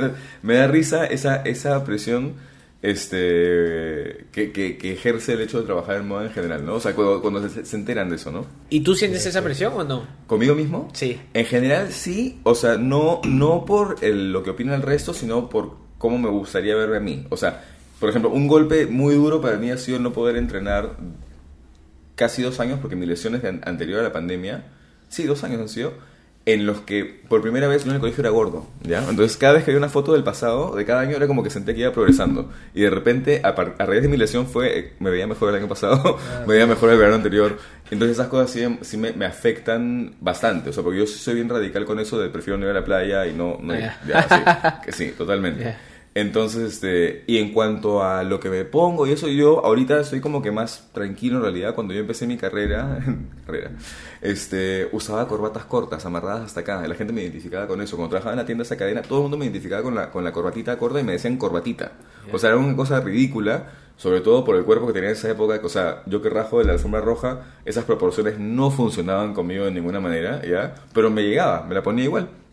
Este, entonces sí, digamos como que he tenido etapas donde he probado otras cosas y sí le presto atención y lo que más me resulta desafiante quizá ahora es ver eh, el tema de evitar eh, productos de origen animal. Estoy queriendo alejar un poco de las fibras animales en general, lo cual es un súper desafío porque a mí me encanta trabajar con seda, por ejemplo cuando hago vestidos de noche y esas cosas, pero la seda para lograrla, ustedes saben, hay que... Hay que mm, el, el gusano de seda tiene que estar en el capullo. Eso es muy gracioso. Mi mamá tenía un... Sorry, vuelta. Mi mamá tenía un bowl de, de- de cristal, no sé de cosa en la casa, en Moscú me acuerdo, y tenía unas cositas blancas, peludas, lindas, y yo las agarraba y decía, pero ¿por qué suenan? Me decía, ah, es que son capullos de gusano de seda. ¿Y qué es lo que suena? El gusano que está dentro que está muerto. Y yo, ay, o sea, no entendía.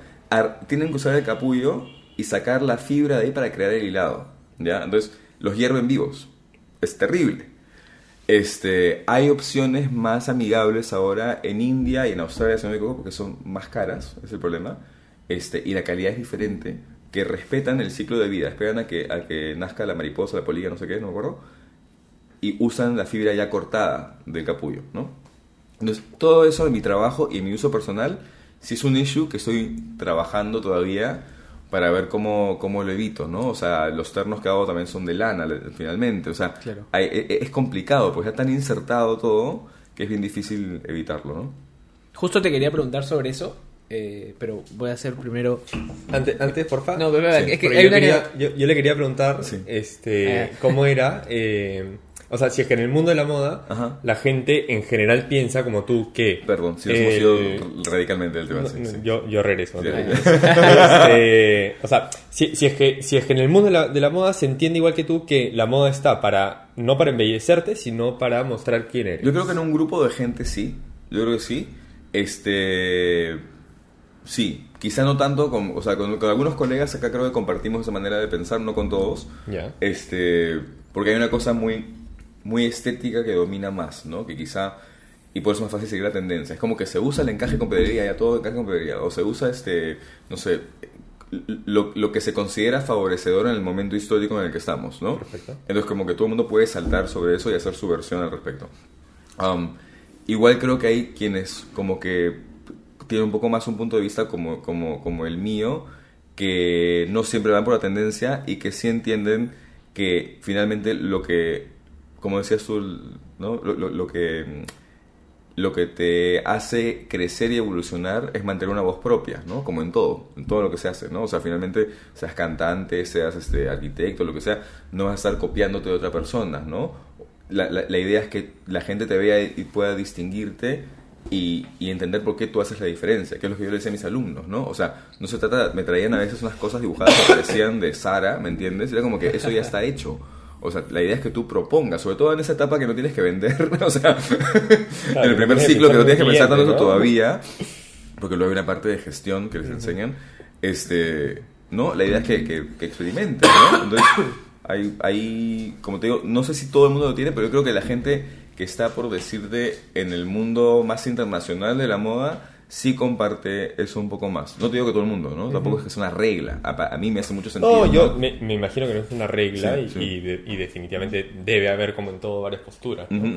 Pero sí, o sea, te- te lo- me generaba un poco de curiosidad, ¿no? Porque Sí. tal cual eh, creo que se entiende que la moda, se entiende los que no estamos en el mundo de la moda, me refiero, este, busca embellecerte, ¿no? Y, y- Claro. y me parece...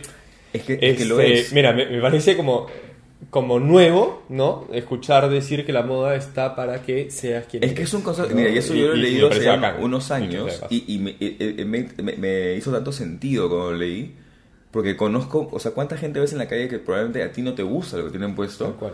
Pero lo que tienen puesto es muy ellos, ¿no? Y es con lo que se identifica. Transmite lo que ellos Exactamente. Entonces, eso es importante. Y como te digo, y creo que estamos en un momento en el que se están cuestionando tantas cosas o tantas este, creencias con las que hemos crecido en temas de, de, de género, de todo, ¿no? Que se está, va a estar dando vueltas eso ahorita, justamente, ¿no? Yo estaba escribiendo ahorita este, una...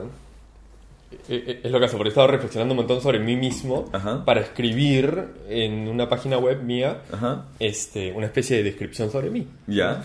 Y, y fui tratando varias rutas ¿no? para, que, para que suene más o menos interesante y todo esto. Y una de las rutas que intenté empezaba así como, como yo solo uso polos blancos. ¿Ya? Que, que es verdad, o sea, Ya. solo uso polos blancos. Y digo, o sea, solo uso polos blancos, este, sin estampados, ni marcas, ni nada. Blancos siempre. Y de ahí explico que creo, obviamente no lo sé, pero puede ser una especie de contrarrestar una, un rasgo de mi personalidad, ¿Ya? que es que en mi personalidad yo soy, yo soy muy... eh, ¿Cómo decirlo? Yo he hecho un montón de cosas sumamente distintas entre sí a lo largo de mi vida. ¿Ya? ¿no? Este, y de hecho un amigo hace poco me, me hablaba de un libro este, que leyó que le llaman a esto el, el rasgo de apertura a nuevas experiencias. ¿Ya? ¿no? Ok. Entonces yo decía, capaz que uso polos blancos Ajá, como, como para contrarrestar ¿no? Ajá. esta vaina de, de mi, de mi personalidad, de que yo todo el tiempo estoy tratando de ir de un lado a otro, de buscar una cosa nueva, de una nueva experiencia. Es una como tu ancla, por Y esto me ancla. Claro. Ah, esto es me, hace, me hace como que ya, por lo menos en los polos no tengo que innovar. Claro, o sea, sí, sí, por lo menos no tengo que pensar en mi polo para... Es que sí es una cosa como, habla de practicidad para empezar, ¿no? Porque no tienes que, que, claro, que estar pensando en que pues, no es todo Ajá, blanco y listo. Habla también un tema de, de, de pulcritud, yo creo, ¿no? Porque tener ropa blanca es como que te exige también, ¿no? Como que un cierto tipo de cuidado. Es como que no sé si eres muy prolijo, ¿no? No sé si eso también es parte tuya, pero, pero es como que me gusta lo que, que empiece así tu, tu escrito, me parece tan visual y tan, tan, dice mucho, en cierta manera, ¿no? Como que alguien, es como Tom Ford, el diseñador, bueno, antes era de, cuando leía entrevistas del diseñador de Gucci, decía, toda mi ropa es blanca y negra, decía, no tengo de otro color, no tengo nada, y no uso ropa, ropa interior, decía, porque agrega una capa más de gordura, y el regio igual, él. y no me interesa, era una, una capa más de ropa, entonces, so- ves toda la, comu- la comunicación que hay, ¿no? No, es, que yo, yo estoy, eh, mientras que hablas y todo, yo estoy sumamente, este, como compenetrado con todo lo que estás diciendo porque coincido. Claro, yo coincido un montón, claro. O sea, y, y en comunicar, ¿no? Esa Entonces fue tú otra- comunicas. Ahora que me lo has dicho, ese fue otro curso que también llevé en el colegio, que fue vital para mi trabajo hasta el día de hoy con una profesora increíble que se llamaba English Media. O sea, cuando tenías el, al último el último año de secundaria para llevar para cumplir con el crédito de inglés podías elegir entre inglés literatura inglés enfocado a periodismo o inglés enfocado a medios de comunicación que fue lo que elegí yo. Y ahí analizábamos publicidad comerciales de televisión películas de, de todo un poco y cuántos mensajes subliminales puede haber en cómo quizá el, ¿han visto la película Heathers de casualidad? una película de los años del año 88 es como la Mean Girls original. Nací en el 88. Me voy. Este, este, ¿cómo se llama? Es como una Mean Girls original, pero más oscura porque muere gente, ¿ya? Ala. Entonces nos hacía ver por qué están vestidas en esos colores personajes. O sea, cada personaje tiene un color de vestimenta siempre. ¿Qué simboliza cada color? Este, y cosas así que yo me doy cuenta cómo influyen eso. Ahora, cuando yo elijo mi carta de colores para una colección, por eso me estoy volviendo loco con esta ahora, este, siempre responde a algo, en cierta manera, ¿no? Es como que si elijo un tono de azul, oscuro, puede ser como una cosa más moody, más así como sombría. Por ejemplo, si elijo un azul eléctrico, es ya una cosa mucho más vibrante, ¿no? O un azulino puede ser hasta medio de locura. Entonces, depende de lo que quieras comunicar, los tonos también te, te- te- de te algo. ayudan, ¿no? 100%. O sea, es como que uses rojo o vermellón, que es un rojo más anaranjado, o quieres usar bordeaux, que es más hacia vino. O sea, todo eso también es importante. Y todo eso parte de esta matriz que yo les digo, ¿no? O sea, responde. Entonces, si me, me inspiro, no sé, en los años eh, 20, por ahí que elijo un tono que no era un tono de la época. Tampoco es que tenga que obligadamente responder a la época, porque quizá siempre tienes que crear un concepto que, que se forme en manera de ver de diferentes elementos para que sea único y propio. ¿no? Claro, porque además te puedes inspirar, Claro. pero no necesariamente vas a Claro, hacer lo o inventarme una historia. En, mi primera colección fue inspirada en Tamara de Lempica, por ejemplo, que es una de mis pintoras favoritas, que es una pintora del Art Deco, y me inventé que era una fiesta en su taller, ya, en los años 30, este, con todas las chicas artistas jóvenes que querían ser como ella. Entonces, muy inspirado en ella, en sus cuadros, la carta de colores salió ahí, pero también un tema medio lésbico ahí también mezclado. Entonces, era, e- eso- esa fue, digamos, una inspiración de la época, pero siempre tenía un aporte mío, ¿no? Yo siempre cuando enseño, quería evitar hablar de ella, pero vamos a... cuando enseño mi curso en la UPC, les doy un ejemplo de cómo crear un concepto usando el video de Vogue de Madonna. No sé si lo han visto, me imagino que sí. Este, de cómo utiliza tantos elementos diferentes, los une y crea una cosa propia. Porque si te das cuenta, empieza justamente con una toma de esos cuadros de Tamara de Lempica, años 30. Luego todo es muy Hollywood, ¿no? Blanco y negro. Este, la, la- la decoración es Art Deco, ¿no? Todo es como que bien al cine antiguo, ¿no? Está dirigido por David Fincher, que creo que ganó el Oscar hace poco. Eh, y luego le mete el tema este de voguing, que es un tipo de baile que surge en la escena underground trans afroamericana de Nueva York, ¿ok?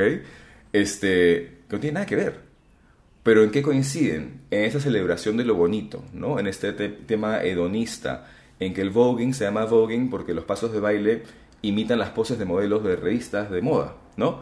Entonces, Venga. una de esas dos cosas no tienen nada que ver entre sí.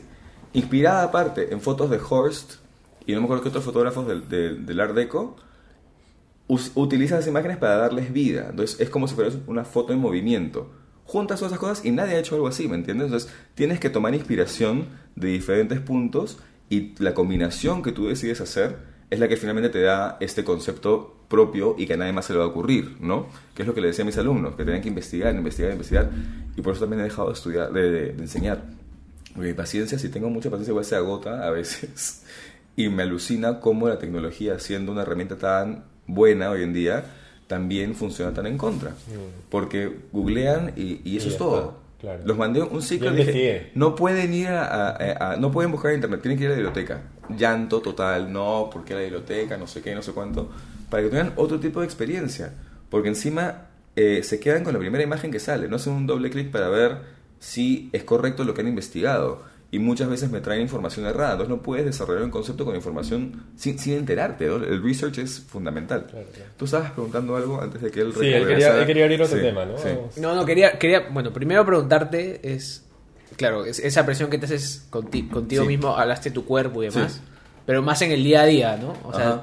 quieres sacar a tu perro, quieres ir a Wong y estás en buzo. Mira, cuando yo era chico, cuando era Un poco más superficial la pregunta, No, no, pero- no, no, cuando era cuando era chico, tipo teenager así, no salía a pasear a mi perro, al perro de la casa, mejor dicho en esa época, este, si no estaba vestido cambiado. O sea, no había manera que saliera en pijama ni nada. Creo que porque era gordo y como que tenía que tener alguna cosa de compensar a eso, ¿no? Ahora sí, últimamente me llega. O sea, ya salgo de cualquier manera, no me importa. y Como que ya, eh, eh, me imagino que también he mejorado un poco en, con esos issues yo. Este, pero sí, no, no me importa. Lamentablemente, como la ley de Murphy, siempre pasa que uno está peor vestido y te encuentras con la persona que preferirías que no te viera de esa manera. Y eso sí me pasa a menudo. O sea, siempre. Claro. ¿No? Este, pero sí, en general, no, no, últimamente estoy más despreocupado con el tema y a raíz de la pandemia, menos, o sea, empezó la cuarentena y yo por mantenerme en un buen humor me vestía todos los días como si fuera un día normal, pantalón, camisa, polo, chompa, lo que ya. Y ya hacia el final de la cuarentena ya estaba en pijama y en buzo en la calle como todo el mundo. sí. Claro, claro, claro. Sí. Este, y lo otro, cuando comenzaste a hablar un poco de las fibras eh, Sí. animales, te voy a contar algo personal. Yo trabajo en turismo ¿Ya? eh, y justo hace dos días me llamaron de una consultora, para, o sea, no para ofrecerme nada, pero para preguntarme si estaba interesado en un puesto en un banco. Ujú. Yo trabajo en turismo de los últimos nueve años, ocho años en turismo y, y al medio eh, estuve un año en un banco y le dije, mira, mil gracias, este, pero si no es algo muy específico de banco, que, de pagos, que, solu- que haga soluciones de verdad, me parece una industria bien perversa, así que prefiero Claro. no volver. Claro. Y me puse a reflexionar un poco y, y digo, pucha, cada, ojalá que mi jefe no escuche el podcast, este, pero cada vez son menos industrias en las que trabajaría. Te entiendo. Eh, ¿no? Sí. O sea, jamás trabajaría, no sé, pues eh, Eh, en Otokuns, en, en- claro, exacto. eh, de hecho, en algún momento, a, a mí, ca- cada vez, no sé, tengo sentimientos encontrados. Sí me gustaba vestirme mejor, Ujú. Eh, pero me vestía mucho con fast fashion, ¿no? O sea, Claro. Pull&Bear era mi marca favorita. Ya. Ajá. Eh, H&M antes de que llegue a Perú también Claro. siempre, siempre me compraba algo. Eh, y por ejemplo, ahorita que he estado tres semanas en Europa, no- me compré, bueno, de, de emergencia unas medias y unos calzoncillos Claro, porque ya hace claro. tres semanas. Tres semanas, claro. Claro, y no, no encontraron es que de lavar. Es difícil ser consecuente siempre, ¿no? Eso es una cosa que yo me he dado cuenta que mucha gente, o sea, odio decir eso, pero ya que estamos acá, mucha gente dice eso de mí, que sienten que soy súper consecuente en varios aspectos de mi vida. Que eres Eh, inconsecuente. No, que soy súper consecuente, en Claro. Pero yo me doy cuenta que es imposible ser consecuente siempre, porque siempre hay una parte donde vas a fallar. Y un ejemplo que yo doy siempre, que a mí me, me- ahora me tortura menos, pero inicialmente me torturaba demasiado, era claro, yo soy vegano. Soy vegano hace dos años, yo recién. Ok. Pero no como animales hace 29, ¿ya? O sea, a los 12 años dejé de comer animales por completo. Dije, no hay manera. Wow. En un mes dejé todo y ya. Y se fue. Y luego me fui enterando e, e informando más sobre la industria láctea y esas cosas. Y igual la leche nunca me gustó, comía queso, entonces sentía que no era tan grave, era ya, pero al final ya dejé eso. Y lo último que dejé fueron los huevos, que parecía un alimento tan práctico y tan nutritivo, por así decirlo. Este, que ya fue lo que más me- me- lo, lo último que dejé. Pero ya, fueron dos años y soy feliz y lo único que me repito es no haberlo hecho antes. Claro. La cosa es que, aquí voy yo con eso, allá, hace cinco años, saliendo para el gimnasio, eh, por, por, por, por Reducto, por, donde soy yo, en Miraflores, este, doy la vuelta en Reducto justo y me encuentro un perro de la calle, caminando así triste, horrible, flaco, flaco, espantoso, este, ni bonito, ya era, y quería agarrarlo para ver si podíamos hacer algo y, llevarlo a algún albergue, no se, no se dejaba agarrar. Le compré, muy a mi pesar, jamón en San Antonio, ahí, le dejé al guardia que me dijo, lo hemos visto varios días, no sé qué, por favor, le haces el jamón al perro si lo ves, no sé qué, ya. Al día siguiente lo vi de vuelta, no se dejó agarrar. Y el tercer día eh, lo quise agarrar y casi se va a la calle y casi lo atropella. Dije, ya no hago nada más. Llamé a mi mamá que vive a dos cuadras de mi casa. Dije, por favor, tú que tienes sus animalistas, este, puedes, saber, puedes ver de a- hacer algo por el perro, que alguien lo recoja, no sé qué. Al día siguiente me llama mi mamá y me dice no he podido dormir por el perro, que no sé qué. Dije, también estoy preocupado por el perro que será de él. Mi mamá, el único vegano vegetariano de la casa, o vegetariano y ahora vegano soy yo, de, la, de mi familia. Este, yo, tampoco, me dijo, no, no, es que lo tengo acá conmigo. me había organizado y había, este, ¿cómo se llama? Eh, eh, contactado a dos serenazgos, rodeó el área que yo le había dicho y con la ayuda de, una amiga lo encontró y se lo trajo a la casa y el día siguiente estaba en mi casa. Yo no pensaba ni tener perro, o sea, yo no, no tenía nada, o sea, eso en mente para nada. Y ahora está hace cinco años conmigo. Al, al poco tiempo de tenerlo, que tenía erliquia, anemia, estaba 5 kilos por debajo de su peso, tenía una hernia salida acá, otra hernia interna, tiene como cinco operaciones el pobre perro, este, le compré comida vegana para perro. Dije, soy feliz, mi casa es absolutamente, absolutamente libre de crueldad, lo logré. Se aburrió al mes de la comida y fue como que, ah, ¿qué ahora? O sea, y tenía que comer porque estaba recuperándose de todo lo que te cuento. Claro.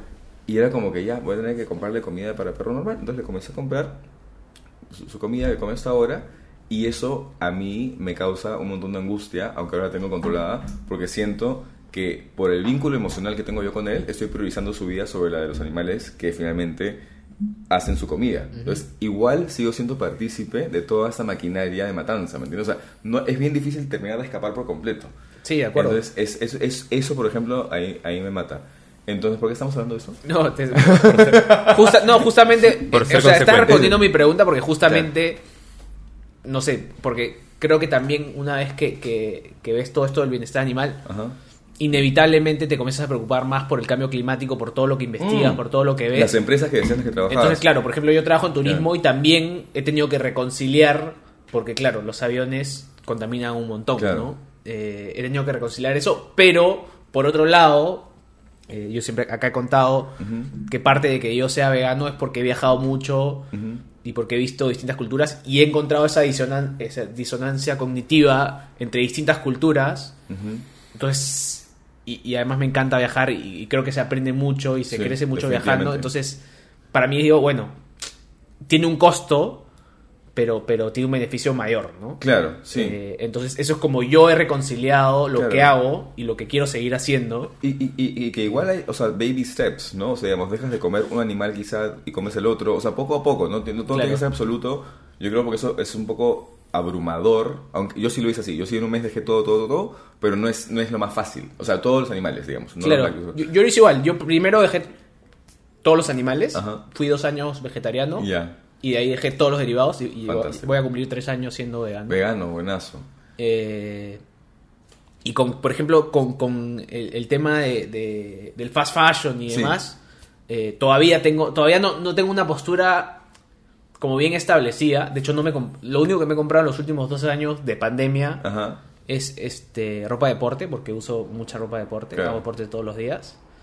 Eh, Pero como no estoy yendo a la oficina, veo poca Claro. gente, no me he comprado ropa Claro. vestir y, y- y no sé, he, buscado algunas marcas, encontré una gringa que es de Kelly Slater, ¿Ya? que, que él también creo que es vegano. eh, y es sí, una, marca, escuchado eso. sí, una no- marca súper sostenible que se llama... eh, pucha, no me acuerdo el nombre ahorita, pero no es, no es tan paja. ¿Ya? Entonces también es complicado porque no me quiero comprar polos que no me gusten o que no me queden. Claro. Eh, Es que, es que es una mezcla de cosas finalmente, ¿no? O sea, yo también tengo cosas de Sara definitivamente. Este, por ejemplo, cuando inauguraron una tienda online me mandaron una caja para comprar online el primer día, no sé qué, y era como, ¿qué hago? Compro, no compro, compro, no compro. Y chequé lo que había y sí me faltaban, o sea, me hacían falta algunas cosas que se habían manchado con cloro como todo el mundo durante Claro. la pandemia, durante la cuarentena. Y busqué y había unas que eran de algodón reciclado y no sé qué. Dije, ya, ok, me compré una casaca con capucha, un buzo y no me acuerdo qué más.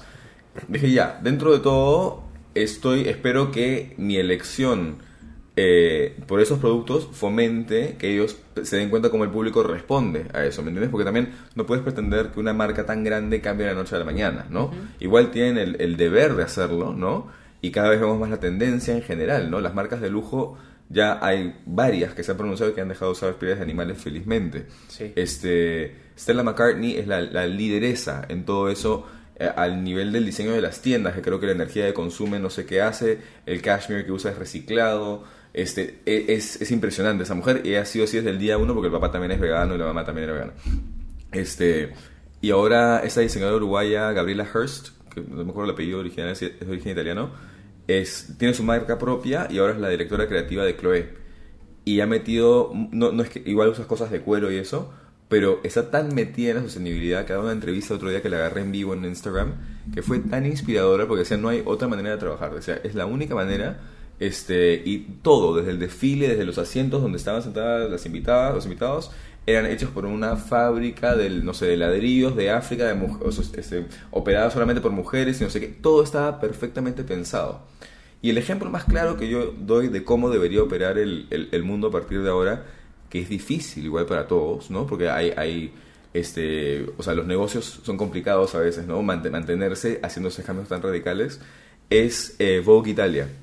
El primer issue de Vogue Italia del 2020, antes de que empezara la pandemia en enero, eh, fue increíble. Es una revista entera donde no hay ni una foto en toda la revista de moda. Es solamente ilustraciones. Trabajaron con ilustradores eh, famosos, con ilustrador- ilustradores nuevos, up and coming, así de todo un poco. Este, hicieron la revista, salió, ¿no? Y con todo eso se ahorraron un montón de dinero, redujeron su huella de carbono porque no había que mandar modelos para aquí, para allá, la ropa para aquí, que el style es nada, ¿no? O sea, redujeron el presupuesto de un montón y lo que se ahorraron lo donaron a entidades, a una entidad eh, que estaba reparando los monumentos dañados por las inundaciones en Venecia.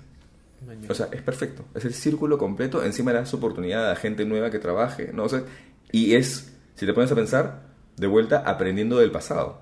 Porque antes las revistas de moda eran ilustradas, no eran fotografiadas. Entonces, ¿cómo tomas información de antes y cómo la adaptas al día de hoy para que funcione dentro de los parámetros que nos estamos dibujando hoy en día, ¿no? Es, me pareció, así, me quité el, el sombrero, me pareció fantástico. Ahora ya- ¿Es una edición especial o...? Fue la edición de enero del 2020. Ok. Ahora el director, eh, el editor general ya, ya cambió, pero han hecho issues bien, bien importantes y, y con, con, este, con mensaje de vuelta, ¿no?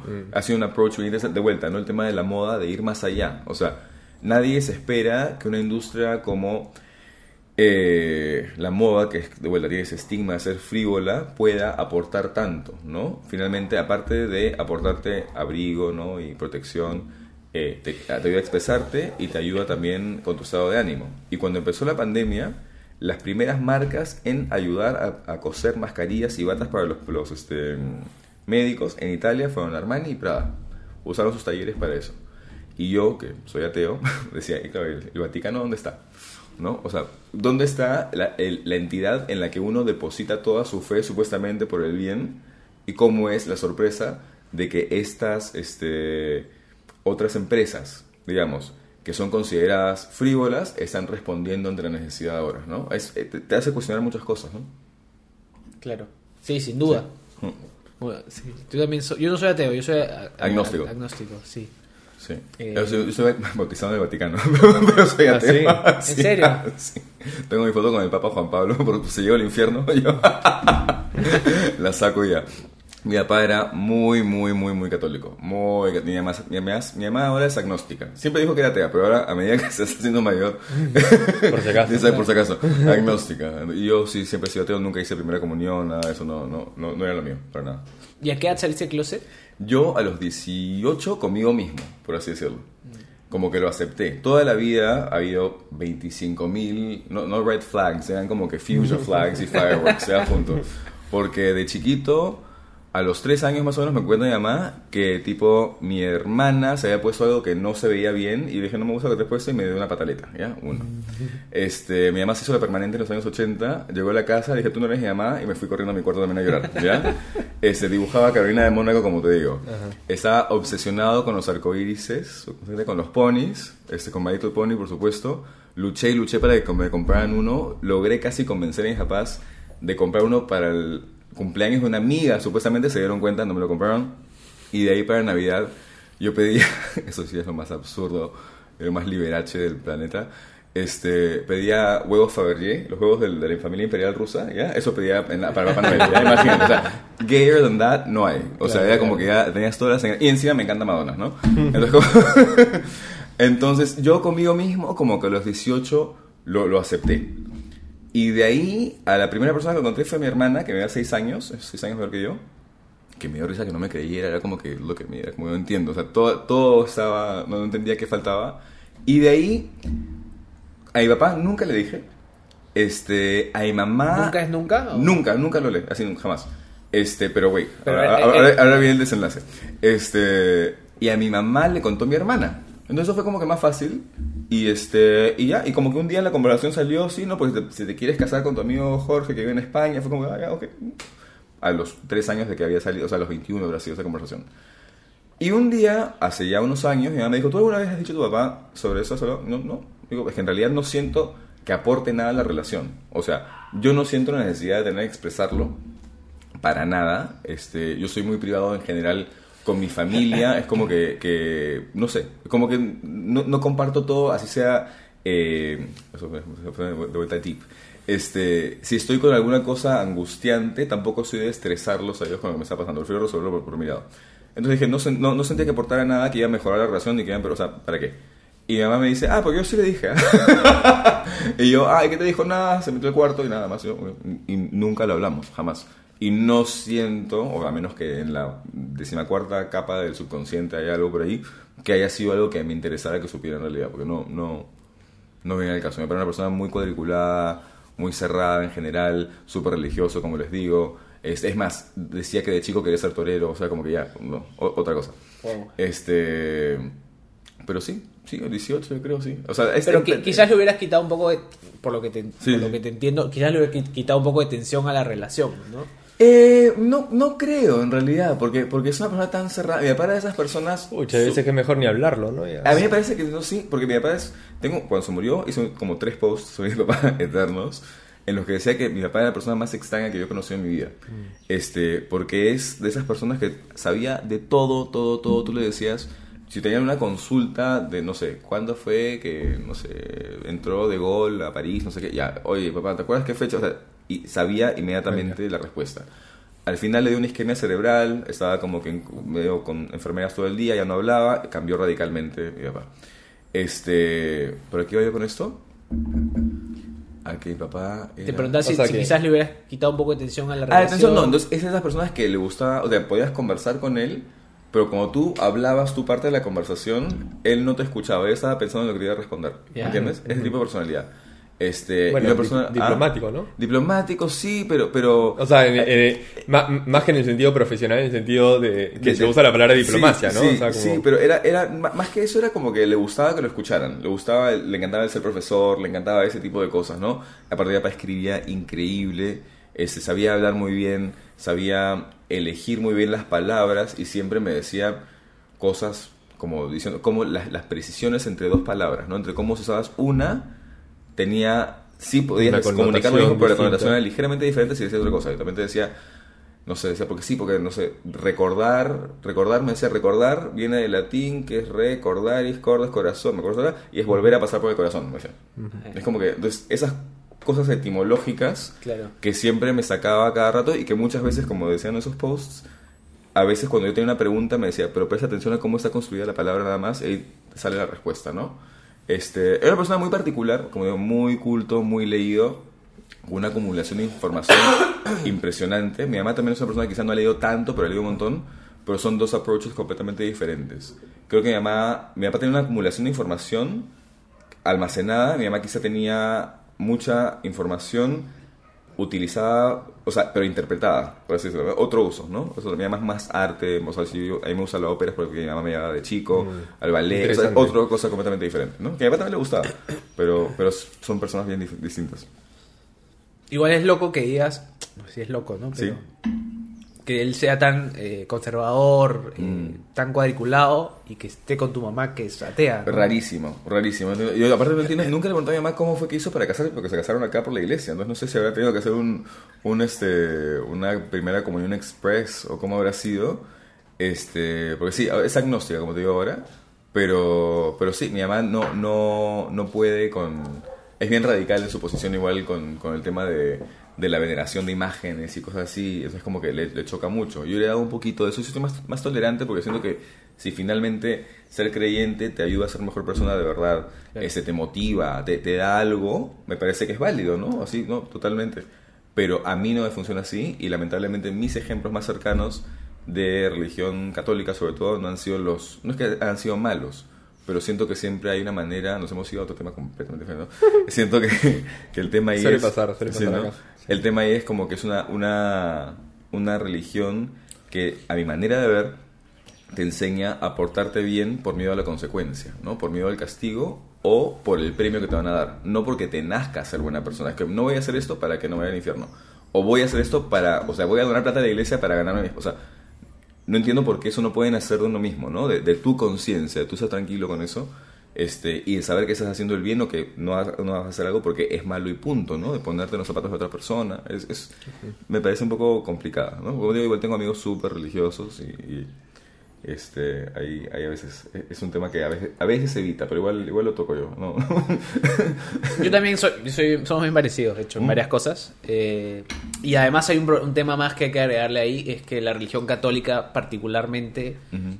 Eh, está muy relacionada con el maltrato animal también. ¿no? Con, con- con- no con el maltrato animal, sino con muchas eh, Jerarquías. festividades. ok. Ah, no, sí, sí. O sea, el, El señor, la feria del Señor de los Milagros, ¿no? Acá es esa, ¿no? Los toros es, salen con las cosas de la iglesia. Claro. Es como que es muy bizarro. Entonces no entiendo cómo todas esas enseñanzas que supuestamente hay en la Biblia, etcétera, que yo he leído pasajes nomás en clases de literatura en el colegio, pero no- nunca la he leído completa. Entonces, por ahí que me estoy eh, ignorando algo. Este, ¿Cómo no se puede extender eso hacia los demás, ¿no? O sea, hacia, hacia los animales también. Eso me, me resulta muy bizarro. O sea, tengo amigas que van a Hacho y que después están rezando y es como que, pero están torturando al animal. Es como que, ¿cómo puedes ver que eso esté bien? O sea, no, es, ahí me crea mucho conflicto y no, no Sí. entiendo eso. Es, es bien cual, raro. Me, me pasa algo muy parecido. Y en general, otra cosa, ya para acabar con el tema probablemente, antes de que vayan perdiendo followers, No, no. este, me, me choca a mí, por ejemplo, cosas, siento que siempre la Iglesia Católica ha, ha sido un freno para el progreso en general, ¿no? A nivel social, hasta a nivel tecnológico. Veo que el Papa tiene Twitter y me, me saca de quicio porque me pongo a pensar en cómo cuando Galileo Galilei dijo que, que el, el- ¿Cómo es? Que la Tierra da la vuelta alrededor del Sol y no al revés, lo encerraron no sé qué. Y es como que, no te digo que eso sea esté conectado a Twitter, pero siempre que hay algún invento nuevo se, se satanizaba y probablemente no hubiéramos llegado a avances tecnológicos si hubiera sido que seguíamos el camino de ellos, ¿no? Entonces, eso me, me, me molesta y siento que en países como este, eh, como Perú, en general es algo que nos, nos arrastra y no nos deja avanzar, ¿no? Coincido, coincido plenamente. Tú pu- puedes un poco más. Bueno, tú sigues siendo católico. O sea, yo. eh, lo, lo que pasa Sigue es siendo, que. yo siempre digo sigue siendo. Como si fuera algo eh, eh, Va a despertar así. temporal, sí o sí. O sea, yo no. Además, ha Sí. sido religioso. Ah, no te puedo creer. Ah, perdón. Sorry, te- No, no, no. ofensivo. No se yo ofende, no se ofende. Yo, yo iba a ser cura. No, no, no me ofendo para nada. O sea, porque lo, lo que pasa es que el, no, ma- más que ofenderme, quería como que hacer una, Precisión, ok. una precisión desde mi, mi forma de verlo, que es, yo no atribuiría Ajá. este nada Ajá. a un sistema. Ya. No sé si me explico. Sí. O sea, hay un sistema religioso, Ajá. este, pero que está conformado por personas. Ya. Y cada persona Ajá. Toma como, un- propias una- como un administrador, una empresa. No, digamos, no, no, ejemplo. porque, o sea, porque al final la religión no es Ajá. una empresa y no es la iglesia tampoco. Ya. La religión católica no es la iglesia. O sea, hay un montón de, de- habría que separar un montón de cosas ahí, ¿no? Porque, este... Es como que te den un manual y yo haga las cosas de una manera y cuando entras tú a mi puesto lo haces de otra manera. Entiendo lo que vas, sí entiendo eso perfectamente. Porque, no, o sea, porque lo que yo digo es, a ver, este... Si tú hoy le preguntas, o sea, si tú hoy le preguntas a un católico qué piensa sobre A y le preguntas a otro católico qué piensa sobre A, uno te va a decir pienso 1, 2, 3 y el otro te va a decir pienso 10, 8, 7, Ya, ya. ¿entiendes? Este, y los dos son católicos. Ya. ¿no? Eh, lo que pasa es que ah, voy a que, a que la, la religión al final es un sistema. Sí. O sea, es un sistema de creencias. ¿no? Sí, no, definitivamente. Este, tipo el veganismo.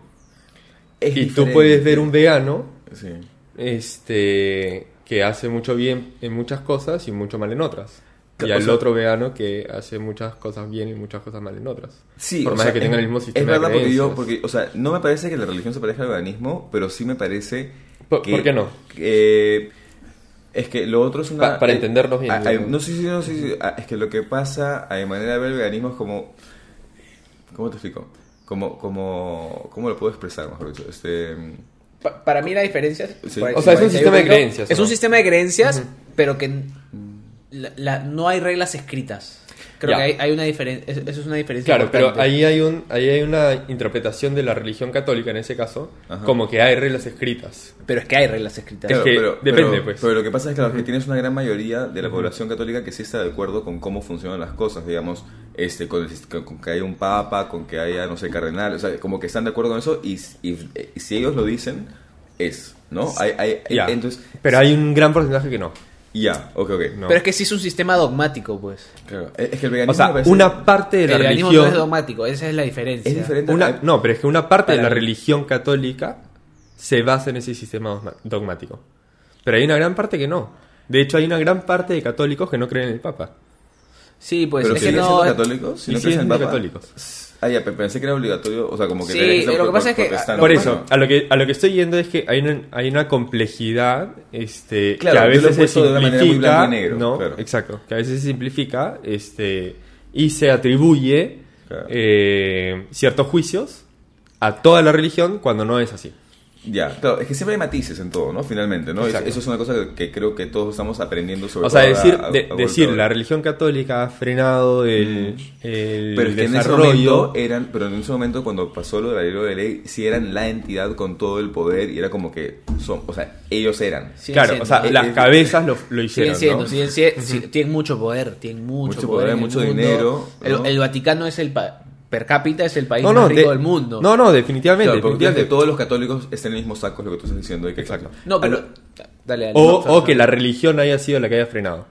¿Cuándo fue el Papa? Pero es que el eh- Papa y sus obispos. Y eso no es la religión. pero sí es la religión, pues. No es, pues. Sí. ¿Me entiendes? O sea, a ver, eh, no, o sea, eso no es la religión. Es como que, ¿me digas- entiendes? como Eh, que es digas, como- o sea, como en un país que ahora el presidente es este, y es como que el Perú hizo esto, y es como que no es el Perú, dirías tú, fue Castillo. O en Estados Unidos no fue Estados Unidos, fue Trump. Más mira, te diría que es similar. Algo así. Sí, entiendo ¿no? lo que O sea, queriendo decir. eh, eh, es como que digas, claro, o sea, este... Sí. eh, Claro, no puedo culpar a mi amiga que Co- votó por Biden o por votó por el anterior este, cuando lo que lo hizo fue, fue Trump. O sea, sí entiendo lo, ¿no? entiendo O sea, lo co- que estás como que diciendo. digamos los gringos son unos hijos de puta porque, porque o sea, Claro. por Vietnam y por Afganistán. Sí. Y, y un gringo dirá, puta, Pero yo no soy, soy un hijo de claro. puta, man, ya, o sea, Claro, pero es diferente porque igual es un tema de nacionalidad y eso no es un tema de creencia. O sea, es como que es difícil y imagino que por eso hay este, denominaciones dentro de la religión, ¿no? Y por eso tú vas buscando con la que más encajas, ¿no? O también quizá te gustan elementos de la católica, te gustan temas del judaísmo, te gustan cosas de tal cosa y tú decides creer una mezcla de, de todo un poco, ¿no? Es, pero sí creo que...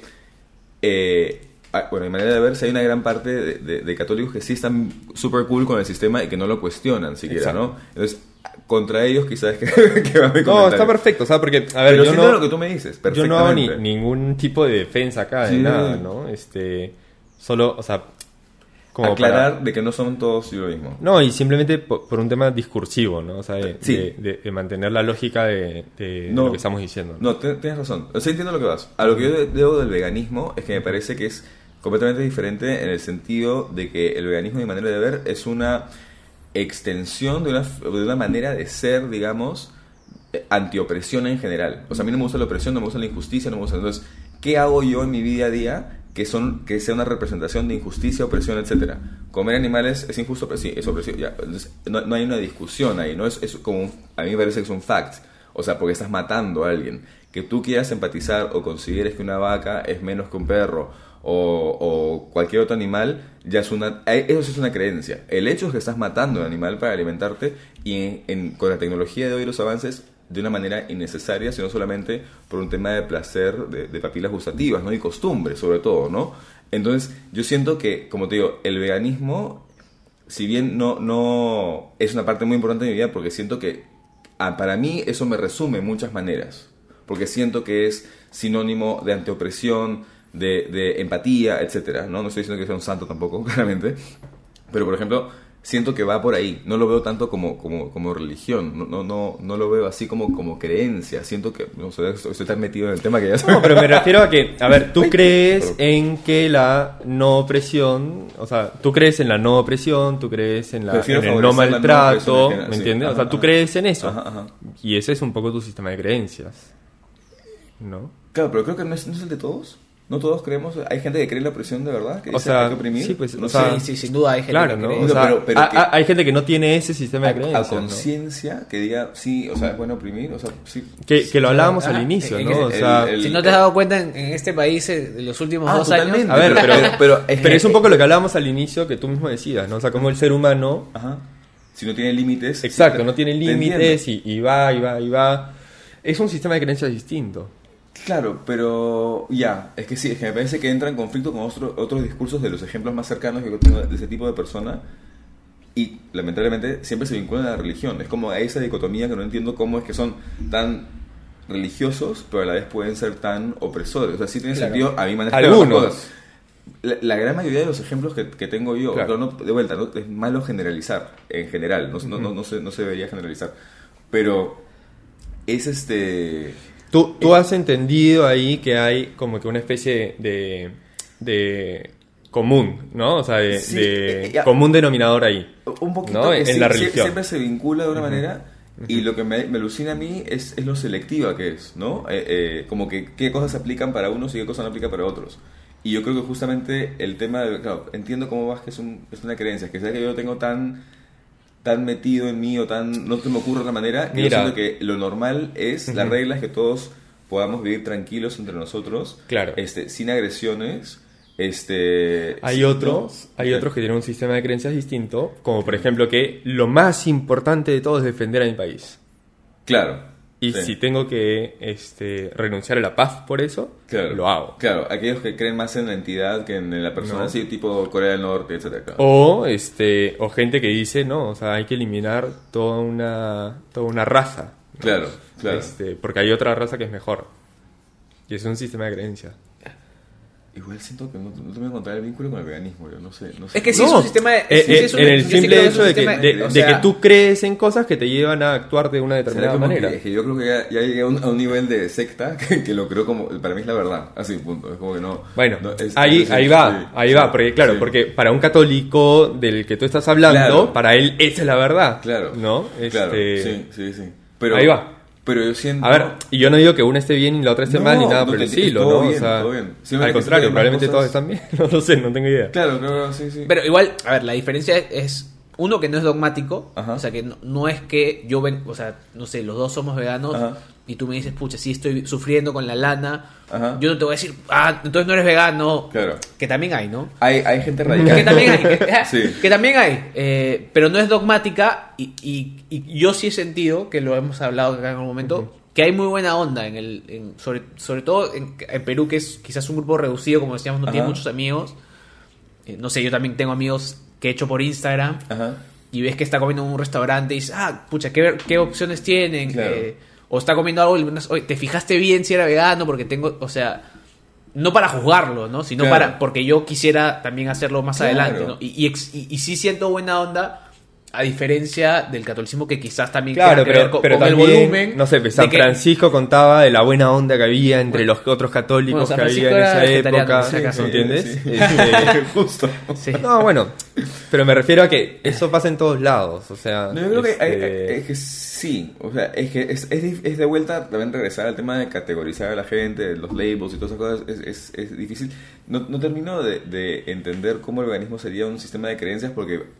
pero sí, o sea, sí entiendo. A ver, Sí entiendo el que si veganismo que capaz- definirlo, probablemente empezaría yo mismo escribiendo el veganismo, o sea, ¿no? Es un sistema de creencias Sí, o una en- filosofía de vida, finalmente. en, lo que, sí, en, lo mismo, en lo sí. que crees es que que te lleva a algunas acciones concretas Claro. que, hablándolo en términos muy sencillos, sí, es... sí. busca es, eh, reducir el no- sufrimiento animal. Exacto, ¿no? Claro. a través de tus acciones, ¿no? O sea, no comer carne, no usar Claro. la- la- eh, Eh, productos y- y- y animales. extender la compasión y empatía hacia los demás seres que hay en el planeta, ¿no? Finalmente, Claro. ¿no? En, en Claro. general.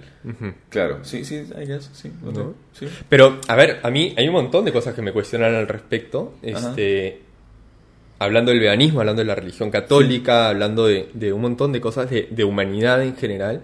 Y, y vuelvo un poquito al, al tema del inicio, capaz que, que Sí. con eso cerramos también. Este.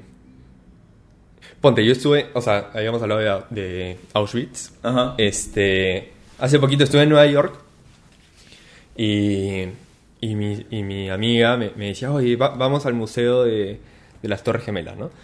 Y, este, y yo, no, no, yo no quiero entrar, Ya. ¿ya? Eh, Lo cuento solamente para graficar un poquito el nivel de sensibilidad que a mí me genera esto. Ya. Este, no porque niegue el sufrimiento ni por nada, simplemente, puta, no estoy en una situación de mi vida en la cual quiero ver O eso. exponerte a eso. Exacto. Ajá, ajá. Este, ahora en el carro venía escuchando una historia eh, en un podcast, en Radio Ambulante, este, que lo que ellos hacen es como que contar hechos como periodísticos, pero de una forma narrativa. Entonces Ya. se meten a fondo en el hecho, ¿ya? Y era una historia, nada que ver, ¿ya? Pero se las cuento un poquito, Sí. de este de dos eh, miembros de las Fuerzas Armadas Argentinas que pelearon en Malvinas Ya. y uno era el de la Fuerza Aérea y el otro era del Ejército y se conocieron en, en Malvinas peleando este bueno y forjaron una amistad y no sé qué y cuando termina la guerra eh, uno va a buscar al otro y se entera que había fallecido Ya. ¿no? y este y bueno he pensado millones de cosas mientras que venía de la Molina hasta acá. Este, pucha, casi que lloraba en el carro durante todo el camino, ¿ya? Porque además, les voy a spoilear el final, este, pasados 29 años, se entera de que el otro seguía vivo, de que no había muerto en Malvinas, y se reencuentran. Guau, Es, es la historia, ¿eh? es sí. fuertísima. Este, pero puta, he estado pensando en, he estado pensando en las guerras, he estado pensando en, o sea, porque, este, Pero eh, eso cómo se relaciona con lo de las Torres Gemelas. lo, lo voy a decir con, con lo de las torres gemelas por el tema de la sensibilidad. Ah, ya. Y con todo lo otro que estábamos hablando, este, lo, lo voy a decir como que simplemente muy suelto, no, no, no, no para, este, para apuntar nada en específico, sino eh, nosotros igual pagamos impuestos para que haya eh, fuerzas armadas y haya guerras. Mm. Y, o sea, me refiero a que el tema de la coherencia, el tema de, la- de, de ser consecuentes con lo que uno piensa y todo esto, para mí es tan difícil, brother. O sea, es tan yuca, ¿no? Que al final sí tenemos que reconciliar, creo que un montón de cosas de las que hacemos en el día a día. Este, porque, puta, yo creo en el amor, weón. Yo creo en el amor, yo creo en la paz, yo creo en, el, Ajá. en la bondad. Pero, pero, puta, no sé, brother. O sea, hay tantas, hay tantas aristas por donde se me escapa. Claro. ¿Me entiendes? A, a Este, todos. O sea, Es yo yucasa, yo creo que a todos nos pasa, pero hay una, hay una frase que a mí me encanta, que es más, es mi cover photo de, de Facebook, espérate para decirla correctamente porque voy a meter la pata. Este, que yo he Pero va, adoptado- pe- pero va por ese lado, ¿no? O sea, lo, lo que yo estaba pensando, ¿no? Porque, pucha, no sé, también en este en esta vaina de que, que te contaba de que estaba escribiendo sobre mí, Sí. este, en esta época que fui religioso, Sí. ponte ya, yo durante dos años, eh, todos los sábados fui a visitar un manicomio. Y, y conversaba con la gente de ahí, ¿me entiendes? Lo cual es loco, en el, en el sentido real de la palabra, porque muchos de ellos no podían conversar, Ya. ¿no? Pero yo iba y, y estaba con ellos y jugaba con ellos y les hablaba. Algunos me podían responder ciertas cosas, otros nada. Este, pero bueno, nada, estaba con ellos, mañana y estaba durante dos, tres horas los sábados y este y pucha, y no, y no sé, una época también fui a visitar a presos. Ya. Este. Y pienso un montón en esta vaina, yo. O sea, en, en. En las injusticias, brother. O sea, yo. Pucha, he estado con presos que me han dicho, yo soy inocente. ¿Mañas? Qué fuerte. O- o- y he estado con presos que me han dicho, brother, yo volvería a hacer lo que hice. ¿mañas? Pero no soy malo. O sea, porque, porque lo que hice estaba justificado, ¿me entiendes? O sea, Sí te entiendo, u- que tú- una- una- un caso muy, muy, muy particular, que el huevón me decía, brother, o sea, este huevón le hizo daño a mi mamá Ajá. y yo le hice daño a él, Claro. ¿no? Y si le volviese a hacer daño a mi mamá, le volvería a hacer daño a él, Claro. ¿me entiendes? Este... Es que es todo muy complejo, Es ¿no? es súper complejo, hay mucho, muchos layers. He, he entrelazado, abierto un montón de cosas que, que ahorita las he tenido ahorita bien No, no, adentro, bueno, ¿no? Pero, es que te entiendo perfectamente. como para me- me- lo que me gusta de lo que has contado de visitar presos y de, y de la gente de los manicomios es cómo, eh, eh, también saliéndonos del tema, es como cuando pasas por la calle y ves gente que, que a veces, o sea, cómo ignora a gente, ¿no? Cómo hay gente que necesita solamente el ser reconocida, el saber de que alguien tiene interés en ellas por cinco minutos, un minuto, lo que sea, ¿no? Entonces, qué importante es eso que has hecho para esa gente que hayan podido interactuar con alguien, así no hayan podido expresarse correctamente o, ¿no? El tema. Lo que les quería contar era que sí es un poco abrumador el tratar de ser consecuente, ¿no? Congruente, todo eso, pero hay una cosa que, hay una frase que me encantó, no me acuerdo quién la dijo, no- no- ah, no, George Gott, ¿se llama? No. Dice, eres personalmente responsable por ser más ético que la sociedad en la que creciste. Mm. Y es algo que yo creo firmemente. Yo creo que es algo que no, porque todo el mundo está haciendo algo es que esté bien. Y un ejemplo claro de esto para mí fue, eh, fui al Museo de la Memoria hace un par de años, que no había ido nunca. A medida que iba subiendo, iba llorando más y quedándome sin aire y no podía más y más y más. Y había una sección dedicada a la industria del caucho, acá, que había un, ay, se me fue el nombre, se llama Roger también, pero no me acuerdo el apellido, un inglés, un irlandés, que denunció el maltrato que sufrían los indígenas en la industria del caucho acá en Perú. Mm. Él también fue como un diplomático, embajador que mandaron a África en un momento y vio también cómo trataban los esclavos ahí y denunció todo eso.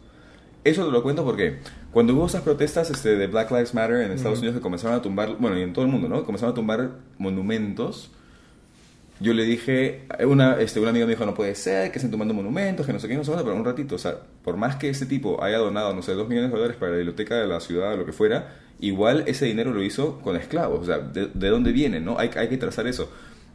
¿Por qué todavía, y me confieso, me gustaba Carolina de Mónaco, este, veneramos a la realeza hoy en día cuando son fortunas creadas a base del sufrimiento humano, ¿no? De tanta injusticia. Entonces hay muchas cosas que cuestionarse y no porque todo el mundo diga todo está bien, es que está bien, siempre hay que cuestionar y mirar un poco por encima y así seas la única persona que lo está haciendo, creer en eso y darte cuenta. Y fue lo que hizo ese chico Roger, denunció las cosas en, en, en Gran Bretaña, le hicieron caso, pero a un grupo no le gustó, se inventaron que era gay, en esa época ser gay era crimen, lo metieron preso y lo mataron.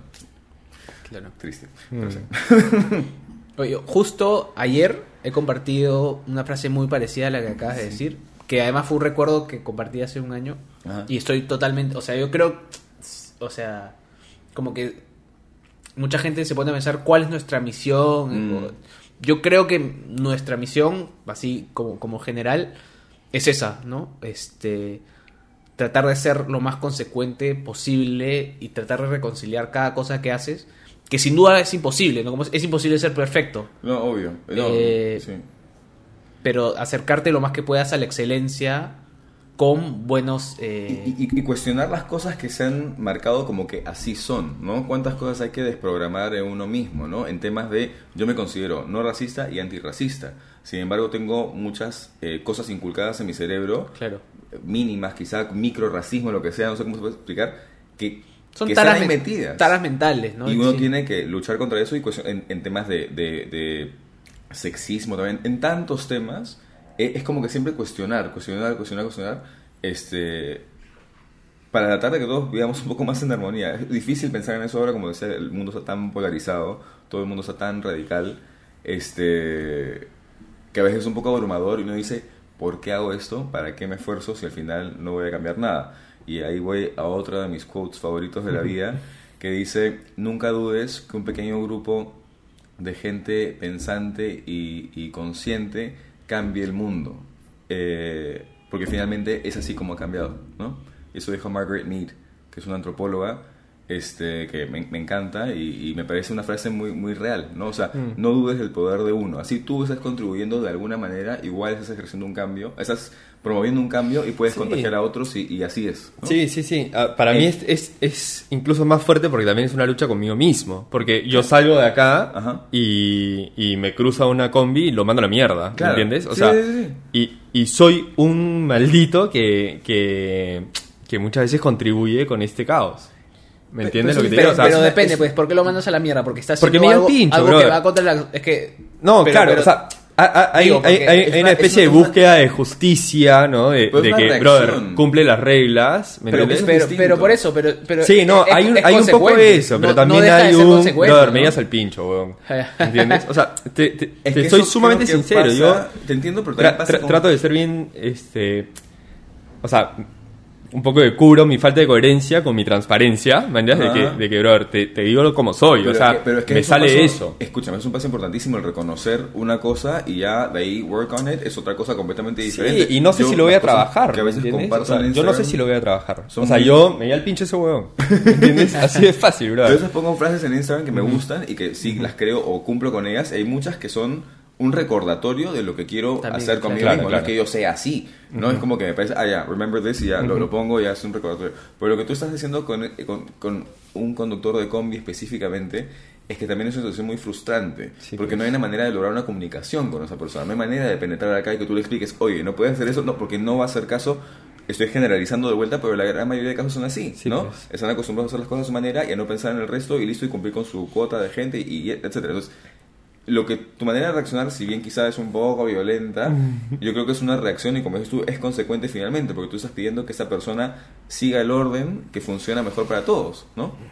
Pero es frustrante. ¿no? Sí, Es frustrante. sí, sí, no sé. Sí, yo, mira, yo acabo de estar Tantas cosas, brother. hace una semana en Suiza. Wow, ya, otra cosa. Y- No, no conozco, pero me han dicho que es Es que no sabes lo que... O sea, Sí. Más allá de lo lindo Pero que es el Uruguay país... es la Suiza latinoamericana. Ay, Uruguay es belleza, es hermoso, Ah, ¿ah? lindo, es No, lindo. Costa Rica es la sur. No. No, Sí, Uruguay es Uruguay. Sudamérica. Claro. Costa Rica debe estar mejor ahora que Uruguay. porque eso es Bueno, Costa- Bueno, bueno, está, está la frase de que Uruguay es la Suiza de América. Bueno, hasta en Suiza a Costa Rica la conocen como... ¿Ah, sí? Sí. Ah, bueno. Voy a protestar. Vamos, a Uruguay. Vamos a Uruguay. mi Yo so- soy, mi yo soy support muy pro Uruguay. Así que esa frase la deben haber dicho en Uruguay, porque... Sí, sí, sí, capaz, capaz. es una frase de los años 60, si no me equivoco. sí. Ah, ¿verdad? bueno. Entonces, en esa época sí, probablemente que era diferente. Pero bueno, pero en Suiza el sistema está basado en la confianza, ¿no? Eh, tú te subes al, al, al subte, al tren, Ajá. y nadie te pide nada, y eh, o sea, está el, el sistema cree que lo que estás haciendo Ajá. es lo correcto. De hecho, si tú no tienes trabajo, el Estado te mantiene Wow. eh, hasta que consigas trabajo, porque el Estado confía en que tú estás buscando trabajo. Claro, no que te vas a... Claro, exactamente. Eh, y estar ahí, pues es... es Una maravilla. no, no solo es una maravilla, es súper frustrante cuando te acuerdas que tú no ves ahí. ¿no? Claro. Eh, Es, es frustrante saber que te vas a regresar. Es frustrante saber que no te vas a quedar, claro. Este- Eh, además estuve con un amigo que es uno de mis mejores amigos. Ajá. bueno, de hecho, mejor amigo. eh, y ha sido como bien sentimental porque él se mudó allá a los 15 años y seguimos en contacto. Claro. Eh, pero bueno, sí, se me generaron todos estos sentimientos encontrados porque eh, estamos muy lejos, ¿no? Pucha, el- eh, ayer, ayer antes de ayer me han dicho una, una percepción del tráfico de Lima de, de un argentino que vive acá, este, que era, eh, no, no se quieren. Como que me decía, o, o sea, ustedes no se quieren entre ustedes. Es que has dicho Como que, mañas, o sea, Claro. porque te importa tan poquito lo que el otro le está sucediendo, o sea, porque no lo dejas pasar, este, Claro. porque le cruzas el carro, porque le tapas la, la, la calle que va, este, Qué importante cruzando la tuya, apreciación. No se quieren, decía, o sea, Porque- se odian, brother. Ponte a pensar en cómo es también la relación amical entre hombres straight, sobre todo, aunque en- entre hombres en general, acá en- en- porque mis amigos gays también, y esa agresión constante que hay, ¿no? Ese como, el maleteo que le dicen, ¿no? claro. Es una manera muy rara Y que también le estábamos hablando, viaje- eso de burlarse del otro, Claro. ¿no? Tú lo, y tú lo amigos inicio. argentinos cuando nos han visto es como que, pero un ratito, o sea, Claro. chill, ¿no? Es como que relajen, ¿por qué se agreden así? O sea, no, no. Y ahora pues, quizás se extienden de diferentes maneras, ¿no? Es, es, O sea, eh, imagínate, ¿no? O sea, que la solución para el tráfico en Lima sea querernos un poquito más. Claro, pero, ¿Entiendes? pero o lo sea, que imagínate, Suiza, ¿no? Por ejemplo, es algo. Yo tengo 23 años viviendo acá, 24, 25, ya por ahí. Y aún hay cosas, si bien obviamente me considero peruano, antes tenía conflicto porque era como que nací en Rumania, en Uruguay, pero no me sentía en una parte. Hasta que viví en Uruguay, que viví 5 años, me sentía más uruguayo y ahora acá obviamente peruano. Y una vez en una entrevista me dijeron, ¿qué te ha dado tu carrera? Y les he dicho, me ha dado mi nacionalidad, porque finalmente soy un diseñador de modas peruano, o sea, me identifico como eso pero igual choco constantemente con la idiosincrasia local y sobre todo en el tema de educación cívica. No, no consigo esas cosas de, de la basura en la calle, de no ceder el paso, de querer entrar al ascensor antes de que la gente salga. Es como que no, o sea, ¿dónde estamos? O sea, son, son cosas básicas que sí, como que lucho contra esa falta de orden y, de, y de, de vuelta todo se reduce a la empatía, finalmente, ¿no? Sin duda. Mm. Igual, Claro, pa- para, querámonos un poquito más. para cerrar un poquito, tú hablaste, hablaste de la responsabilidad individual y el poder individual. Justo Sí. hoy escuchaba un podcast Ajá. Eh, y en- invitaron, o sea, es un podcast de dos que siempre hablan dos personas y hoy invitaron por media hora a un eh, nadador, se dice, Nadador, sí. sudafricano, Ajá. que lo que hace él es va a sitios eh, que en algún momento fueron hielo Ya. y que se está descongelando y nada en esos espacios Wow. Tipo entre menos 5 y 3 grados como para concientizar a la gente claro. sobre cómo- de hecho en algún momento no sé y quiso nadar desde donde era el, el- no sé es un iceberg o no sé cómo se dice Un glaciar. un glaciar tal cual un glaciar desde donde antes era el glaciar hasta donde está el glaciar hoy y son varios metros y de hecho a veces hasta kilómetros para concientizar de, de cómo- cuánto es que está avanzando el calentamiento global, ¿no? Y él habla mucho de eso, él dice, yo estoy poniendo mi granito de arena, pero yo tengo que confiar de que lo que estoy haciendo crea conciencia en los demás, porque si no confío en que, en que lo que yo estoy haciendo tiene un impacto, pucha, estaría deprimido en mi casa porque yo, o sea, él, él ha investigado un montón sobre, sobre cambio climático, sobre ambiente, sobre medio ambiente, y dice, pucha, estaría deprimido en mi casa sin hacer nada, Es porque... que creo que todos igual tenemos como una postura, o sea, seguimos conversando sobre... Pero un- No, no, mi- no. mi mejor amigo me decía No tenemos ningún apuro, ¿ah? Así que- Eh, con una colección que hice yo, que, que fue otro tema también medio... eh, Me inspiré en el final de la de, The Sound- de la novicia rebelde, cuando escapan por Suiza, me, me- me- me gustó esa escena. Mejor dicho, eso vino después. Vi un documental que se llama Hunted, o sea, como cazados, eh, de la televisión inglesa en la Rusia de Putin, te hablo del 2013, 2014 y hablaba de comunidad LG LGBTQI ahí y cómo es perseguida sin problema. Hay grupos que se organizan eh, para hacer como que fake dates en las, en las apps. Es como que quedas con un chico, llegas al apartamento y hay un grupo de 10 y te rapan y te echan orina encima, te firman y lo ponen en YouTube y como está mal visto ser gay, luego te despiden del trabajo. Es una cosa muy maquinada, terrible Wow. bien fuerte. Llegan al caso de unas lesbianas que son pareja, cada una tiene un hijo de matrimonio anterior, y que dicen, estamos considerando tener que huir del país, tenemos sobornado todo el edificio para que no nos denuncien, este y sí, irnos de acá. Entonces vi eso y me acordé del final de La novicia rebelde, y bu- busqué las, o sea, uní las dos, los dos conceptos, ¿no? Igual de lo de lo ruso quedó muy poco, digamos, pero era más inspirado en escapar y los accesorios eran hechos de, eh, los cinturones eran de, y collares también, de esas eh, drisas, como para escalar, ¿no? Había todo, todo un tema medio alpinista ahí, pero a lo que yo iba con esa colección, y lo puse en un texto, es era esa frase, ¿no? Ese, eh, aquellos que olvidan su pasado están condenados a repetirlo. Y finalmente esa historia de persecución se repite. O sea, fueron los judíos, son los gays en Rusia, son los sirios, son, o sea, es siempre una constante. Aquí iba yo con esto, que mi mejor amigo me dice, ¿por qué tienes que ser siempre tan político? Es que no es que se trate de ser político, sino que yo sí creo que la gente tiene que tomar una postura en general, ¿no? O sea, sobre todo cuando hay cosas tan claras, claramente nocivas, como que es importante eh, participar y expresar tu opinión y, y decirlo así, seas la primera persona en hablarlo, eso quizás inspire a otra persona más. Y así va- se va generando un poco la conciencia y, y el cambio, ¿no? Si no, no hay otra manera. Oye, en los dos conceptos que nos has contado, Ajá.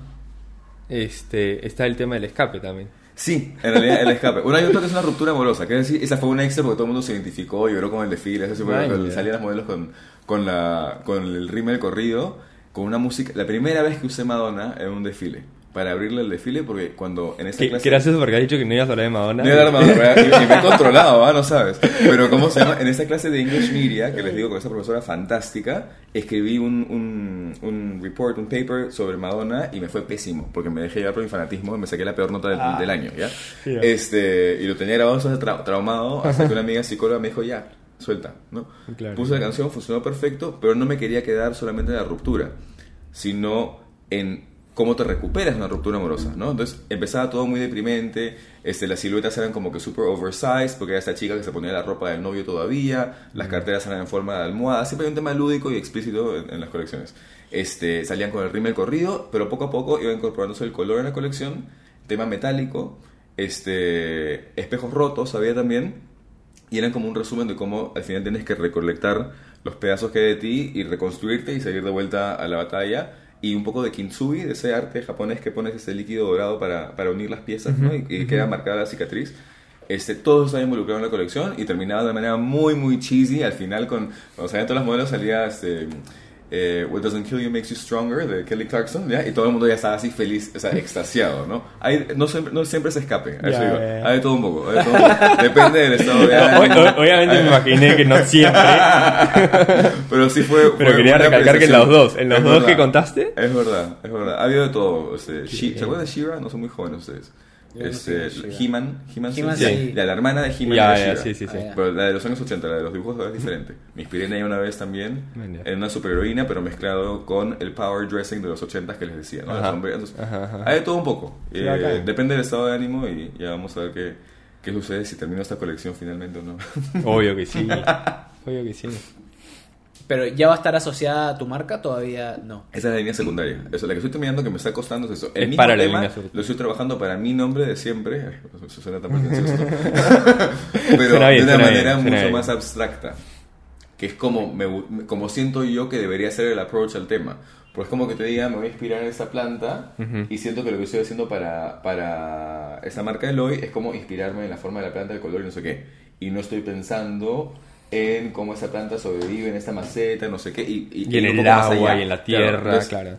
cuál es mi aporte, mi, mi, mi, mi giro, ¿no? Entonces, eso es lo que me está causando un poco de sufrimiento en esto y estoy viendo cómo, cómo solucionarlo antes de que acabe el mes. Sí. Qué bacán, qué bacán.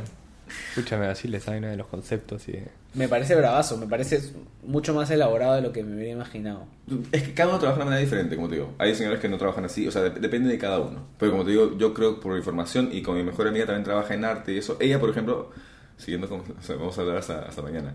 Cuando hice esta colección... Límite de de 26 ruptura horas, ya hemos dicho ya. ¿Cómo, cómo? Límite de 26 De horas, ya hemos 26 dicho, así que tranquilo. Cuando hice esa colección de la ruptura amorosa, había un vestido, el vestido que cerraba, era un vestido muy básico, eh, bueno, lindo, ¿no? Pero largo, de seda, manga cero, y me quería inspirar en un vestido que había hecho una diseñadora que se llama Elsa Schiaparelli, italiana, que fue amiga de Dalí, de los surrealistas, o sea, una genia.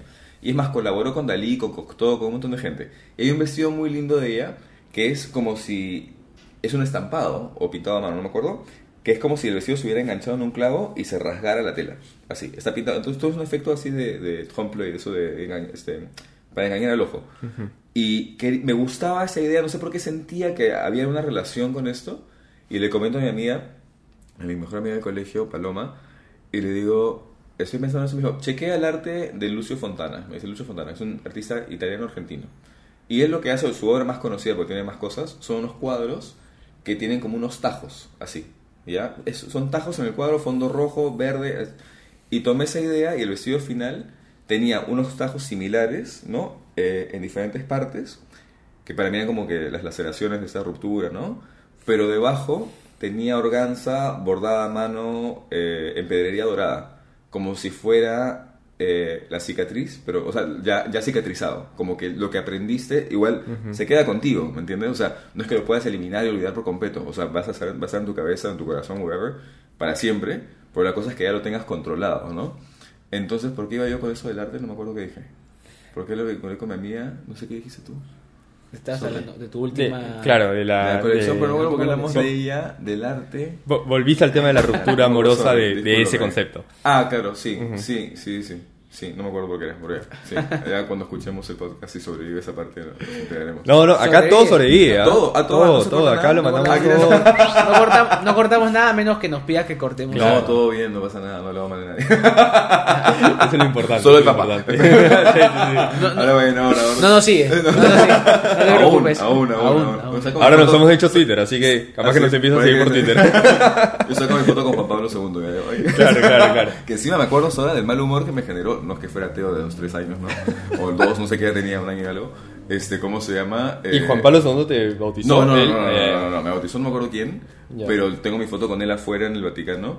Y este y me acuerdo hasta ahora que era eso cómo, cómo funciona la cabeza. Me acuerdo del mal humor por levantarme temprano a ver a la papa, según yo, porque no entendía Ah, quién estábamos viendo ver. claro. Y me ves la cara en la foto y estoy como que así, y estoy- mi ojo estaba pegado en el anillo que tenía puesto, o sea, más fijón imposible. Este, sí, gracioso eso.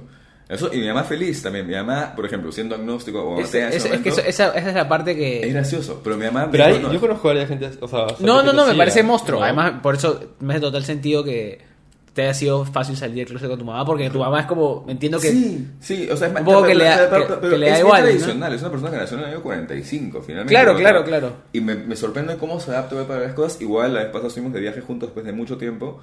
Este, y me sale con unas cosas que te juro que casi la dejo sentada en la mesa porque era como que no, no en, en comentarios fue, no fuera de lugar, pero que son eh, de otro tipo de crianza, pues de otra época, por así decirlo.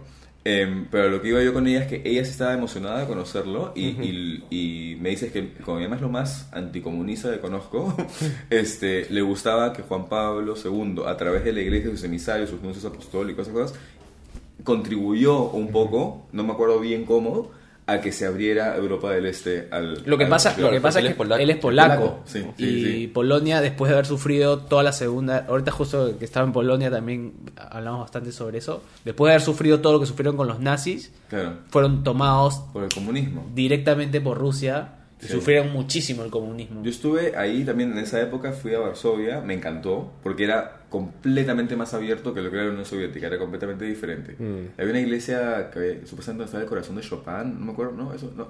Hay, hay iglesias cada, Sí, me- cada media cuadra, hay una iglesia más grande que la otra. Pero ah, bueno, perdón, me estoy confundiendo con. Con Praga.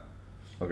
no, sé, me estoy- no, con Cracovia me estoy Ah, confundiendo. Cracovia no conozco. eso sí no. Cracovia es más chico, hay un montón. Y Cracovia donde nació Juan Pablo II, si no me Sí. equivoco. Y, hay- Ah. y es muy católico, muchas, bueno, no sé si seguirán siendo católicos, pero hay muchas iglesias Sí, cada dos me suena que sí.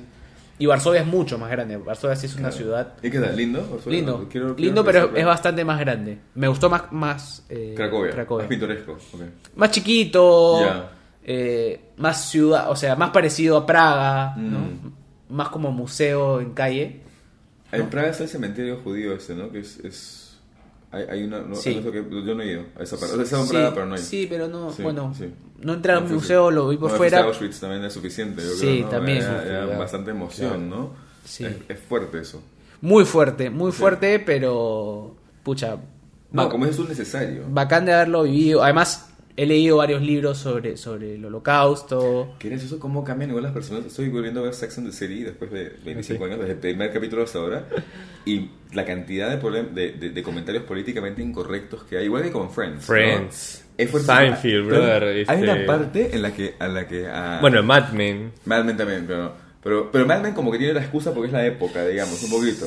Yo creo que parece. se pasan, alucina. Sí. No sé, no sé. Sí, Por momentos en, lo pienso. En un momento, no me acuerdo si es Carrie o cuál de las chicas que está encerrada en su casa y no sale hace tiempo y vienen a sacarla y dice, ya, vamos a la calle. Y dice, ya, Ana Frank, vamos a salir a la calle. Me quedé helado, después me reí. Claro, era normal decir eso en ese momento. Sí, sí. Claro. Muy fuerte. Bueno, también he estado en la casa de Ana Frank en Ámsterdam. Esta vez Sí. no, pero sí ha sido. No, no, no, no conozco, Holanda nunca he estado. Nunca Pucha, estado. Ámsterdam es increíble. Vale la pena, ¿no? Y también, eh, o- si has leído el, el diario de Ana Frank, estar ahí también es súper Pedazos, eso no- nunca lo terminé de leer. Me acuerdo que lo empecé a leer en el colegio y después no sé por qué lo dejé. Viendo lo de Sex and the City me acordé que nunca lo terminé. Pero sí, fuertes esas historias, ¿no? Es, es muy fuerte de lo que somos capaces, ¿no? Y, y no olvidarlo para que no se nos vaya de las manos, porque ho- hoy por hoy, como está el mundo polarizado, brother, estamos a un estamos a un paso de que, Pelo, se, brother, de que de se que nos vaya de las manos. Es muy fuerte eso. es- Y con el poder destructivo que tenemos hoy con tecnología y demás, es... También, eso, eso, eso, eso justamente lo que- el poder, como la amenaza nuclear también en los años 50 y 60, Mm. eso también cómo se refleja en la moda. es gracioso. Porque como les decía, después de la Segunda Guerra Mundial, los años 40, esta cosa, esta época de hostilidad, etcétera, en los años 50 como que se quiere regresar a esta a este pseudo Camelot, por así decirlo, ¿no? con los vestidos grandes, la mujer femenina de vuelta, como olvidando y fantaseando. Aparece Disney, aparece la primera tarjeta de crédito, aparece el Tupperware, ¿no? que también es como que hay manera de ver eh, esta idea de que por si acaso se acaba el mundo hay que almacenar cosas, ¿no? Eso es como que todo responde en cierta manera, ¿no? Y en los años 60 aparece esta, esta, como comienza la conquista del espacio, se piensa que en el futuro la vida va a ser allá. Claro. Y una de mis últimas colecciones de verano de 2000, justo antes de la pandemia, 2020, o sea, en noviembre de 2019 la presenté, está inspirada un poco en eso, en cómo en los años 60 pensábamos que íbamos a estar en el espacio y finalmente hoy estamos en el futuro de esa época, ¿no? Lo que, lo que se, se creía, y no estamos nada que ver.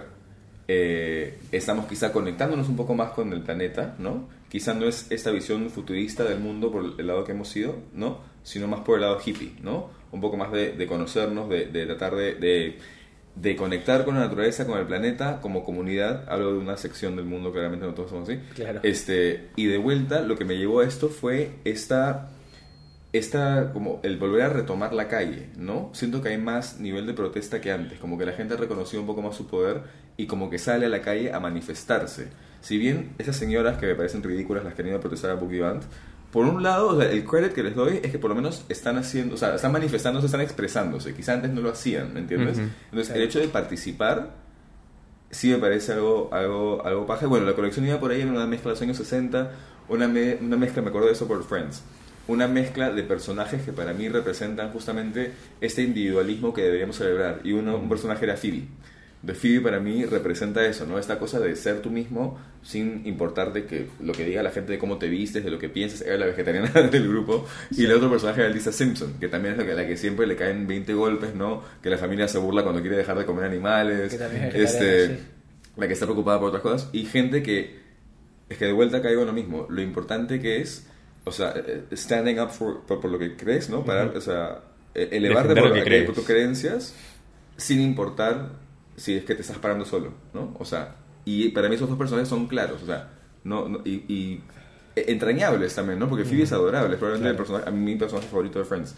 Este, Lisa Simpson obviamente con la que más me identificaba porque yo el año 92 cuando dejé de comer Claro. eh, bichos y obviamente no fue lo más popular en mi salón, era como que, ay, o sea, ateo, vegetariano, bueno, gay, todavía se en el closet, no era como que todo, todo, lo outcast, o sea, era popular igual, pero todo lo, todo lo outcast junto, este, sí, y te entraba en conflicto con mis amigos, hijos de misioneros que estaban posted ahí en, en Uruguay y que conversábamos siempre, esto, no sé qué, no sé cuánto, bla, bla, bla. Eh, qué graciosa esa época, sí.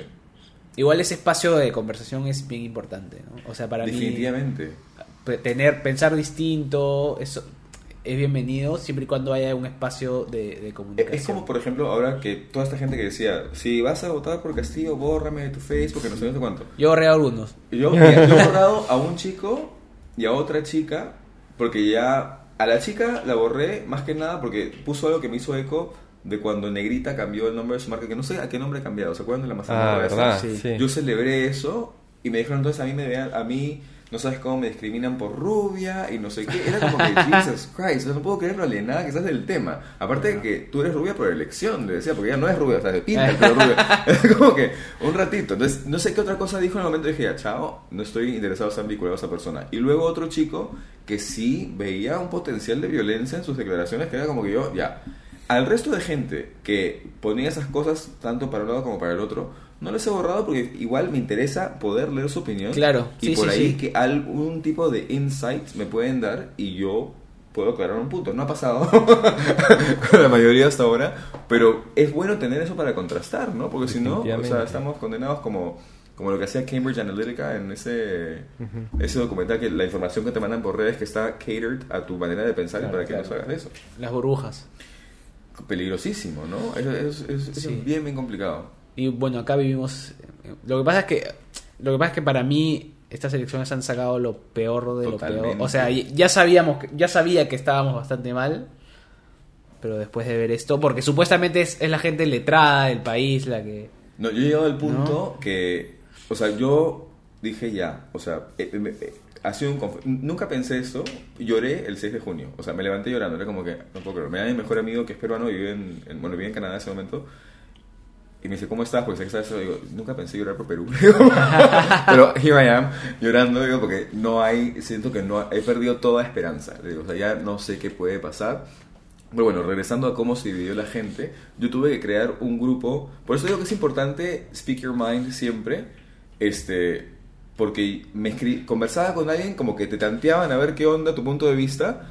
Y me decían, ay, qué bueno que contigo puedo hablar porque en el grupo del colegio no puedo, en el WhatsApp me están escribillando porque no sé por qué votar, no sé qué. bla, bla". Y comencé a conectar así con diferentes personas que tuve que armar un grupo en Facebook que le puse beluga, no cualquier caviar, porque entre otras cosas me dijeron caviar, este, cosa más ridícula para mí. Este, y es gente que ha votado por Castillo, gente que ha votado por Keiko, gente que ha votado en blanco. O sea, todos tenemos diferentes este, posturas, pero podemos conversar igual, ¿me entiendes? Claro. Y, y eso es importantísimo. Este, porque si no vamos a seguir así de polarizados. Seguimos todavía. Sí. Sí, sí, un horror. Sí, seguimos y vamos a seguir. Bueno, ahora como van las cosas, yo no sé, no sé qué, qué, qué puede cambiar, ¿no? O sea, ahorita, no, no, sí. Bueno, ah, yo bueno, me desconecté las últimas tres semanas, no escuché ningún noticiero, nada. yo también me he descolgado un poco en general. Yo estaba de viaje, ¿no? Ese, sí, ese es mi- sí. Y regresé. Es que también y es las una cosas- reacción, creo, ¿no? O sea, de que ya Las no- cosas ya están mucho mejor, las descansar. cosas están mucho mejor, pero bueno, los extremos se, se están tocando todavía. ¿no? Totalmente. Y lo que tú decías ahora al inicio de, de- de- de cómo tu, tu, tu pseudo guilty pleasure es viajar porque sientes que no contamina, pero el, el, el viajar es, es fundamental para ese Claro. tipo de cosas, justamente. Este, hay un quote de Mark Twain que decía, ¿no? El, el, el antídoto al, al bigotry y al, a la discriminación es el viaje o algo así, no me acuerdo bien cómo es. Lo voy a pasar después. Pero es, es, es verdad, tú sales y conoces y ves a otra gente. No, Pues, y de hecho, o sea, conversar con gente, bro. Claro. Para mí esto acá es... A mí me aporta muchísimo. Me Sí, aporta no, muchísimo, a mí también, y me encanta, y siento sea- que en realidad no se da tan a menudo como debería darse, ¿no? También el, el conversar. Y. El y- conversar. y así como hablé de Suiza y Sí. dije, pucha, qué lejos estamos, Alemania, que también como sistema estamos muy lejos, eh, me junté con un amigo que vive ahí hace cinco años y me contaba, por Que- ejemplo... que es peruano. Que es peruano, sí, am- amigo tuyo también. Eh, y me contaba que así como acá, tú, cualquier cosita que sea un poquito hacia la izquierda es terruco, Mm, allá cualquier cosita que se acerque un poquito hacia la Fascista, derecha ya. es nazista. nazi, Nazi, claro, sí, sí. Eh, y, te- y- y es curioso también entender que lo que pasa en Perú, pa- o sea, lo que tú Es dices, el- eso el solo pasa en Perú, fantasma, ¿no? Claro, también pasa en Alemania, ¿no? Que tú lo sientes como muy lejano. claro, eh, claro. Y es gracioso porque justo para el otro extremo, ¿no? No, y durante un- muchos años pensamos que Estados Unidos era perfecto. Obviamente, también todos Nosotros, pensamos, ¿no? o sea, O sea, o- nosotros de hecho, poníamos como ejemplo Estados Unidos. No estábamos conscientes No. de todo el racismo que existía, ¿no? O Hasta sea, de un montón de Trump, cosas, ¿no? claro.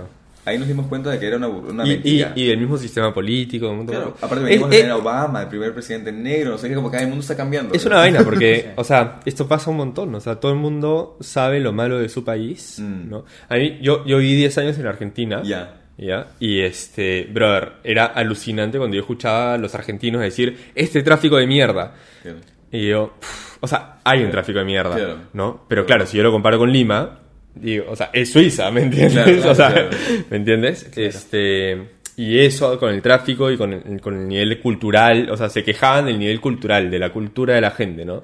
Wow. Pero claro, si yo lo comparo con Lima, y, pero, pero sí, o sea, a ver, al final todos nos quejamos de lo nuestro, porque es lo que tenemos más a mano, porque es lo que Claro. conocemos más. También, ¿no? es verdad. Este, pero también sirve esto de ver que en los otros países, ¿no? O sea, como que me imagino que también te aporta algo saber que en Sí, Alemania claro que sí. también se quejan, ¿no? O, o también suceden esas cosas, Claro. ¿no? Y a mí me, me aportaba saber que en Argentina también se quejaban, ¿no? O sea, como que, ¿En bueno, dónde viviste? ¿Buenos Aires? en, en las afueras de Buenos Aires, en Ah, Pilar. qué lindo. O sea, solamente conozco Buenos Aires nada más. ¿no? Sí. No, Bueno, en realidad vivía en Buenos Aires, porque Ya. estudiaba, trabajaba en Buenos Aires, ¿no? Ah, qué lindo. Me encanta, no voy hace tiempo. Me encanta a un montón de buenos Sí, amigos. es lindo, ahí. es Yo, lindo, sí, a mí me encanta. es- Sí, muy- está, es- está muy descuidada en los últimos Sí, años. a mí, a mí me encanta porque yo, yo no... O sea, yo tengo esta vaina con la no perfección también. O sea, a mí, por ejemplo, Estados Unidos Ajá. me parece ya demasiado perfectito en algunos lados, ¿no? sí, Este, No, no es así, pero... o sea, O sea, en tipo Baltimore, muy- muy puta, estuve en Baltimore hace poco, man, ya, claro, todas las casas iguales, todo el jardín este, cortadito, man, ya. Eso, a mí, yo soy, no sé, como que no me, no me gusta tanto. Bu- Buenos Aires me gusta como que esa vida que tiene, man, o sea, de- Sí, en todo sentido de vida, o sea, de, de cosas muy chéveres, cosas muy feas, descuidos, pero también cosas bonitas, no sé. Yo creo que también, bueno, Unidos depende de la ciudad, ¿no? También. Obviamente, obviamente, no, no sí. conozco me, Baltimore, no me- sé, me- o sea, me refiero a Claro. ciudades. Es como en, en el juego de manos de tijeras, ¿no? Cuando ves las casitas que están todas así en Tal colores cual, pastel, tal así cual. perfectas, ¿no? Y de vuelta, este, es que, es, es que el- lo que lo que deja claro ahí Tim Burton es justamente lo nocivo del mimetizarse, ¿no? Y de vuelta, no ser individualista, y no, Mm. no, no individualista, pero no ser tú mismo y, y como que, que es una cosa que de vuelta siempre digo, pasa acá. Mm. Tú ves, en vez de celebrar a la gente que se viste de manera diferente, la gente quiere estar vestida igual, casi siempre. Sobre todo con las generaciones jóvenes, no tanto, están cambiando, yo creo. Pero había un momento que ibas a Wong y veías a las mujeres con el mismo jean, con la misma bota, con la misma cartera, con el pelo igual, con rayitos lacios, así, no sé, o sea, todas uniformadas y unas carteras que no son baratas, ¿me entiendes? Que por ese precio podrías compartir una cosa diferente, pero no, prefieren tener la misma que tiene el resto, ¿no? Entonces como que se promueve eso, ¿no? Y esa necesidad de pertenecer, ¿no? De ser parte del grupo del que puede rajar del otro, ¿no? Es, es, es, este, me da risa cómo llegado a Buenos Aires a... De estar en lista, pues. También. eh, Claro, estar en la Lima- lista. En Lima tiene que estar en lista. Eh, sí. No. Sí, sí, sí, un poco que sí. Es, es, es raro porque tiene esa cosa media tóxica Lima. Pero por ejemplo, otro día pensé que tenía COVID, ¿no? Dije, ay, tendré COVID, no sé qué. Llamé al laboratorio que siempre llamo, que viene a mi casa. Me dijeron, ya, era, ponte, no sé, viernes en la noche. No, el lunes pueden ir a tu casa. Yo le comento a una amiga, ay, no, pero llama a fulana, que ya tiene tal laboratorio, no sé Claro. qué, y mañana están en tu casa. Entonces, luego esos beneficios de Lima, ¿no? De vuelta. Obviamente, obviamente, tenemos un montón. Y- a ver, ¿no? acá, acá en Wong te llevan la- las bolsas a tu carro. Claro, ¿ya? claro, eso, yo, yo no conozco ningún otro país del mundo país. que eso suceda. No, no, no. O sea, en, en los países en los que he estado, jamás. ¿ya? O sea, tú vas a Pero tu- de- como debería ser, ¿no? bolsa. Porque Claro. nadie debería llevarte tus bolsas. Eh, ¿no? Yo, yo sea, opino igual, ¿no? sí, pero sí, claro, pero yo sea- conozco, nu- nuevamente poniendo el caso de argentinos que viven acá, que dicen, brother, qué lindo, man. ¿ya? Es que, claro. Claro. Lo, lo que A- pasa a es ver. que a- es a, a costo de alguien, ¿no? Ese es el tema. es Sí, el tema, a ver, sí, volvamos, o sea, volvemos a eso igual, o sea, cuántas cosas son a costa de alguien, ¿no? Siempre, la vez pasada también con el paro de los agricultores, yo dije, pucha, o sea, que hay que hacer algo, o sea, hablé con amigos que son chefs, como que conocidos, y dije, debería manifestarse. Bueno, estamos pensando, al final nadie dijo nada. Um, y puse algo a favor de los agricultores, o sea, lo, lo que pasa acá también, haciendo un mini paréntesis de 25 que hemos hecho hoy, este, hay un tema con, con los partidos de izquierda en general que siempre logran, digamos, eh, o le prestan más atención a aquellos grupos ignorados, sea la comunidad LGBTQI, este, las, este, ¿cómo se los sindicatos, o whatever, ¿no? Y los demás partidos nunca prestan atención, entonces hay, un- hay manera de ver, hay un pseudo oportunismo ahí, ¿no? Este, que se aprovecha. La cosa es que vinculan estos, esas protestas del, de los agricultores con, de vuelta, terruco, izquierda, no sé qué, bla, bla, bla. Puse un post en Facebook diciendo que bien, que a ver si se genera algún tipo de cambio. Y me dio una avalancha de comentarios de mis amigos del colegio, así, pa, pa, pa, pa, pa, era como que no sé qué, cómo se te ocurre, que no sé qué, bla, bla, bla. Y era como que, digo, es que un ratito, digo, porque aparte somos líderes en exportación de espárragos y blueberries y no sé qué. Y digo, pero a ti te das cuenta que te gusta esta información como tema de conversación para que vayas a Rafael a comer tus espárragos y digas, ay, a tus invitados que están de visita, somos exportadores de, o sea, número uno de lo que sea, pero no te interesa saber cómo fue que llegó a tu plato, o sea, no te interesa, la- te interesa la historia detrás. No, pero es que no sé qué, porque damos empleo y no sé cuánto. Le digo, Sara también da empleo, pero ¿a qué costo? O sea, todos pueden generar empleo, lo que veas, pero ¿cuál es el nivel de trabajo, el nivel de vida de la gente que trabaja y cuándo lo están pagando, no? Claro. ¿Cuántas cosas se ignoran detrás de cada acción? O sea, eso es un Huawei encima chino, o sea, quién sabe cómo, cómo habrán hecho esto. Claro. Este, ¿no? Eh, Es, es, siempre, hay, hay- siempre hay un tema y de vuelta es difícil ser consecuente. Hay un, para terminar este tema, hay un, una presentación de The Simpsons hecha por Banksy, ¿la han visto? ¿Hecha por quién, perdón? Banksy, por el artista de- que hace grafiti en la calle. Ah, Bansky. Ba- sí, Ba- Banksy. Es, Banksy sí, es. o Bansky.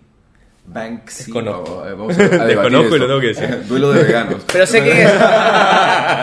bueno, la cosa es que hay una presentación de los Simpsons que se las voy a pasar después el link que es increíble. Es todo como siempre, ¿no? La presentación terminan sentados y luego hay como un zoom out de la escena en el sofá y es un- una persona pintando a mano esto.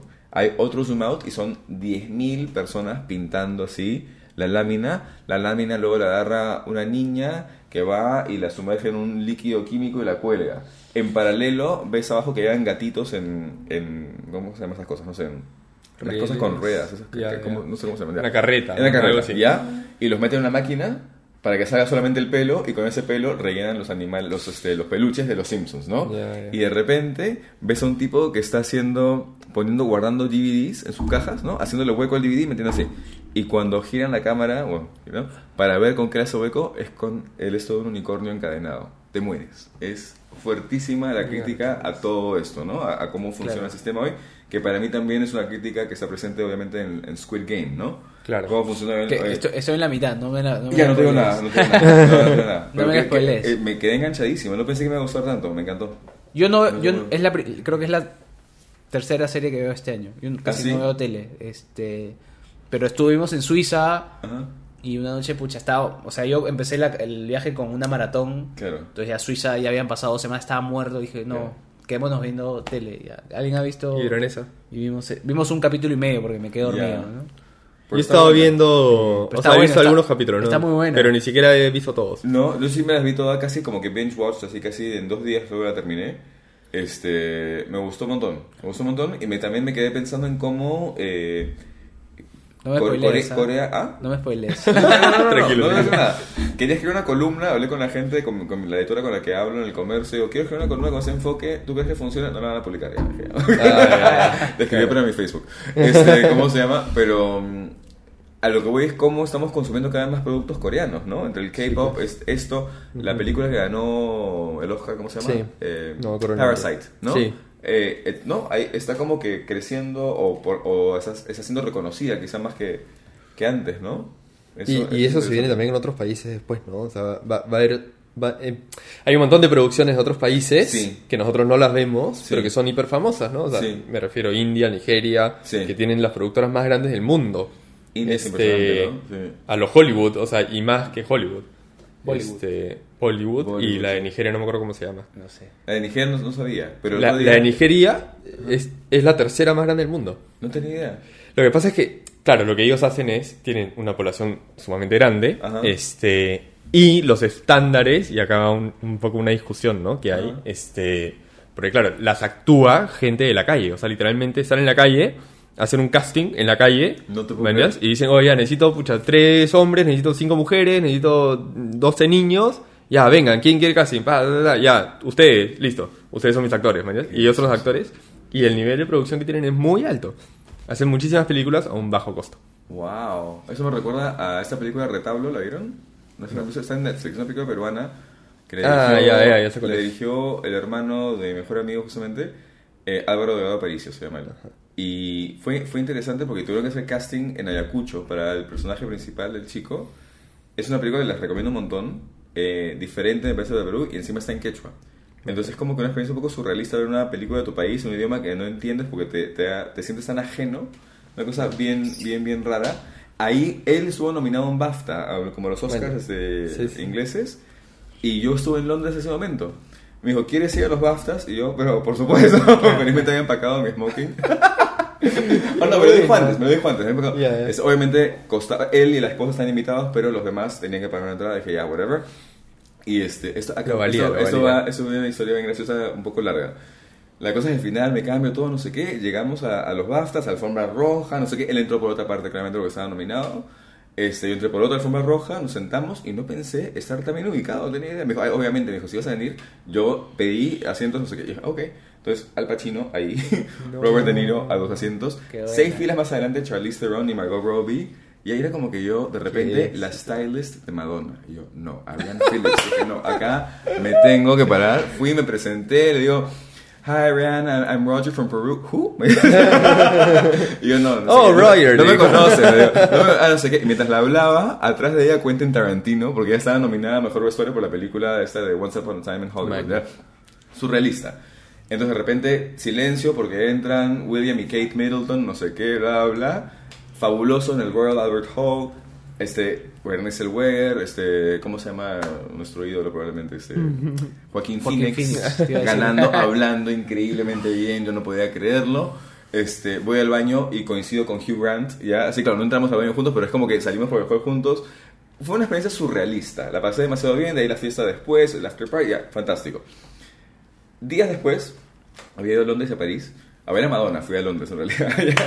Este, regreso, ya estoy regresando a Lima, llego al aeropuerto y, y me preguntan, ¿has estado en China en los últimos 14 días? Y esta gente ridícula, claro, prepandemia en 2020, ¿ya? Y yo, no, le digo, no estoy en China. ¿A qué has venido acá? A ver a Madonna. No te creo, me dice la chica, de verdad. Sí, ¿qué tal estuvo? Fantástico. Y también fue los BAFTAs. No, me dijo, muéstrame las fotos ya. Yo muestro, ay, no sé qué ya.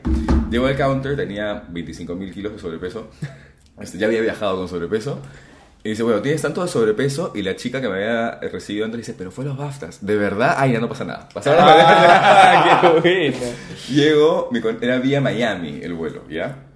Llego a Miami, no sé qué, me había comprado un bolso atravesado para tener mis documentos a la mano, saco así y busco, y tenía mi pasaporte uruguayo, mi pasaporte, eh, uno, un- uno de los pasaportes peruanos, y tenía el pasaporte nuevo peruano, yo tenía que renovarlo antes. Y yo, shit, digo, ¿y mi pasaporte con la visa, que es el antiguo, dónde está? Entonces de repente hablo con una amiga, con la amiga con la que me quedé en Londres, le digo a Ale- Alexandra, le digo, está mi pasaporte por si acaso ahí. A ver, déjame ver. Y se me manda la foto de mi pasaporte en mi dormitorio. Yo, shit. Llego ya donde está el oficial de esto. Digo, había- aparte, antes de eso había abierto mi bolso de mano buscando desesperadamente, no había nada. Llego, digo, mira, me pasó esto, se me quedó mi pasaporte, pero tengo la foto acá. Sé, What are you, a child? Me dice. por favor, por acá. You'll be escort, te van, a escort- te van a llevar a tal lugar, no sé qué. Me lleva el señor, un chico, a un cuarto horroroso, de ese tamaño más o menos, ya un poco más grande, con una gente rarísima, ¿ya? Sin teléfono, sin poder usar teléfono, leyendo un libro que felizmente tenía en la mano. Me entrevistaban a cada rato, me decían sí, no sé qué, bla, bla, bla, ya. Este, ¿y qué pasó? ¿Y cómo lo dejaron abordar? Me dice, eso es un problema de la aerolínea. Me dice, pero ¿cómo no han chequeado la visa? Yo pensaba, claro, se hablé de los BAFTAs y Madonna, se distrajeron las chicas y no chequearon nunca esto. Y la cosa es que ya, bueno, tienes que pagar una multa de 585 dólares, me dice no sé qué, ¿verdad? Y yo, en mi colección, tu colección ya fue, me dijo, ya no va a... Ok, shit. Hay un problema, digo. Mis tarjetas no han estado funcionando bien en este viaje. Fue una pesadilla que me quejé con el banco 20 veces. Funcionaba la de crédito a veces, la de débito a veces. Al final no funcionaba ninguna, solamente me dejaba sacar efectivo del cajero. O sea, lo menos, o sea, si me querían cuidar, era lo más peligroso que podía pasar, ¿ya? Y, y no ha estado funcionando siempre. ¿no? Déjame chequear. Digo, pero en todo caso, si no pago la multa, ¿qué pasa? Este, nada, te deportamos. y yo, y ya, pero antes duermes en una celda. Pasas la noche en una celda. Y ahí yo entré, en un- o sea, una risa que no podía más. Digo, chicos, dejé un ratito a los oficiales, ¿no? Hace dos días he estado con el príncipe William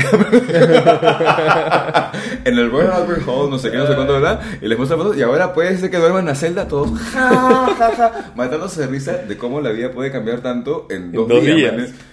Fui, una tarjeta no pasó, la otra no pasó. No. Felizmente había, digo, hay, hay un cajero, sí, pero solamente puedes sacar máximo 500. Y yo, voy, saco 600 dólares. Pagué la multa, me mandaron, American Airlines mandó un hotel horroroso por ahí por el aeropuerto. Y dije, acá no me quedo ni, o sea, ni en sueños, me voy a la calle a tomar un saca, a tomar un trago, bla, bla, bla. Cuando voy a sacar plata, que no puedo sacar más. Ah. Había llegado a mi límite, así que me quedé en ese hotel de mala muerte, este, en el bar, pidiendo una pizza sin queso. Luego de que habían, habían hecho mi cena vegana en los BAFTAs, ya, en el, en el after party.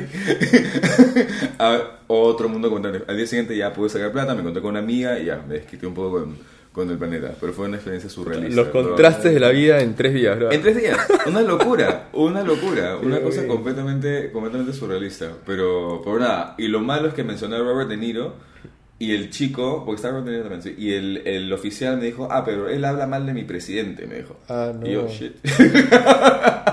porque era súper pro Trump él, así Ajá. que ya. Este, sí, ahí me corrí un, un mini riesgo. Sí, sí, es una experiencia. hermosa. Y ya en poco tiempo ya cerraron todo, ¿no? Nos cerraron a todos, sí. Último Qué buena. Qué Sí, buena. sí, sí. ¿Y a París para qué fuiste? Eh, porque no iba hace tiempo y porque me, me encanta, es mi ciudad favorita en el planeta. ¿En serio? Ah, la amo, me encanta, me encanta, me encanta. Claro, nunca he vivido ahí, ¿no? ¿A ti te Siempre gustó? No me gustó. ¿No te te gustó. Yo he escuchado a mucha gente que no le ha gustado, Lucina. Yo no ¿Sí? conozco. No, ay, no te- A ver, no, no es que me parezca una ciudad fea, ¿no? Pero estuve cinco días en Lausanne, en Suiza, Ajá. de este mundo casi Claro, perfecto. Dibujado, claro. Y llegamos a París, que además era- creo que tiene mucho que ver con, con mi Ok, contexto ah, ah. personal. ¿no? Ya. O sea, de, ya iba 18 días en Europa, Claro. comencé con una maratón, muy Ah, agotado. ¿Ahorita estuviste también en París? Sí, sí, sí. Ah, terminé el ¿Qué viaje a? París. Eh, que de hecho el primer día dije odio esta ciudad y los dos días siguientes le- que crucé el- ya el río el- me pareció un poco más bonita, fui al Louvre. Ya, Muy- claro. eh, le, le agarré un poco más de cariño. Además salí a correr dos días y tipo pasaba abajo de la Torre Eiffel. Ay, qué lindo. Eh, y y le- me gustó un poquito más, pero me pareció sucia, desordenada. Los franceses son todos. Bueno, mi bisabuelo es francés, así que me, me voy a sentir con. son, todos- son, son unos idiotas, eh, mala onda, nadie, nadie quiere. O sea, no, no hablo inglés. No, no, o sea, Ah, pero. Es, que es verdad. Eso, es, mira, a mí no, no ha pasado eso. La primera vez que fui a París también fue como que deslumbrante, así, porque tenía. Veníamos de Moscú, nos íbamos a, a Montevideo, tenía 10 años, y pasamos por ahí, y fue como que a pedido mío, porque no habíamos ido todo este tiempo en, en Europa.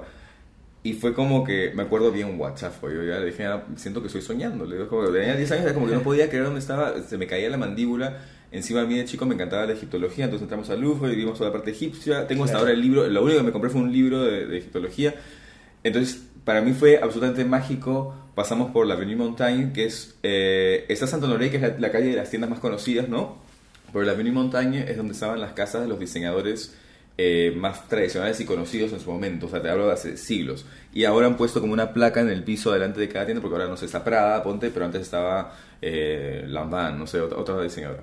Y este. Entonces fue todo tan bonito y cada vez que voy me parece tan abruma- abrumadoramente linda la ciudad. Entiendo lo que me dices del caos. Qué loco, ¿no? Porque depende muchísimo del, del contexto en el cual viajas, Claro, depende mucho sí. de tu historia, depende Además- mucho del momento en el que además- estás tú. Qué loco, claro, ¿no? llegué, Porque o sea, yo, tú te quedas con una imagen de una ciudad mi y tipo capaz que si vuelves a ir, puta, es otra. Lo que pasa es que también es depende del tipo de viaje, ¿no? Me imagino que si llegas al aeropuerto Ajá. y te recoge una limusina y te lleva Claro, a Waldorf, claro, Claro, pero así, a- así vayas a cualquier ciudad París del es mundo. alucinante, ¿no? Mi-. Mi, tipo, yo, bueno, llegué en tren Ajá. Eh, de Lausanne, eh, me tomé, tomé el metro hacia el centro, que el metro se caía a pedazos. Pero ay, yo, el metro que más manejo, el, más Claro. manejo, el que mejor manejo es el de París, me parece, el más fácil de todos. no, que, que, que está súper bien conectada, pero Claro. se cae a pedazos. Sí, no es hay, un par de líneas, sobre todo, que Sí. se caen a pedazos, Sí. y ahí hay un par de líneas que va mejorando, Claro. pero el metro de Lausanne es Me imagino pulcro, así tiene, limpio. tre- claro. tiene tres años, creo. O sea, digo, el, el- no, no, me estoy inventando. El vagón. Muy moderno. Claro.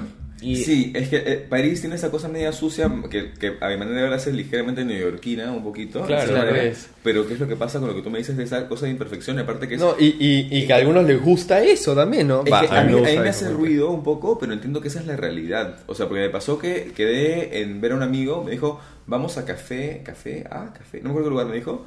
Me fui de compras, el primer día que llegué, dije, ya, café, hacer un restaurante. Yo me- Estaba con abrigo de alpaca, todavía eso es lo único que tengo de alpaca, al piso, mis bolsas de compras, y yo en una discoteca, una, disco- una iglesia abandonada con una música espectacular, pero yo creo que con esta chompa, es más, da cero look de ir a bailar, ¿ya? Era como que no me esperaba eso. Entré a ese lugar increíble, pero al costado había una carpa montada donde le servían sopa a la gente homeless. O sea, ahí al costadito. Entonces, hay esos contrastes bien fuertes que Claro. antes uno no veía quizá y que ahora se han vuelto mucho más comunes, ¿no?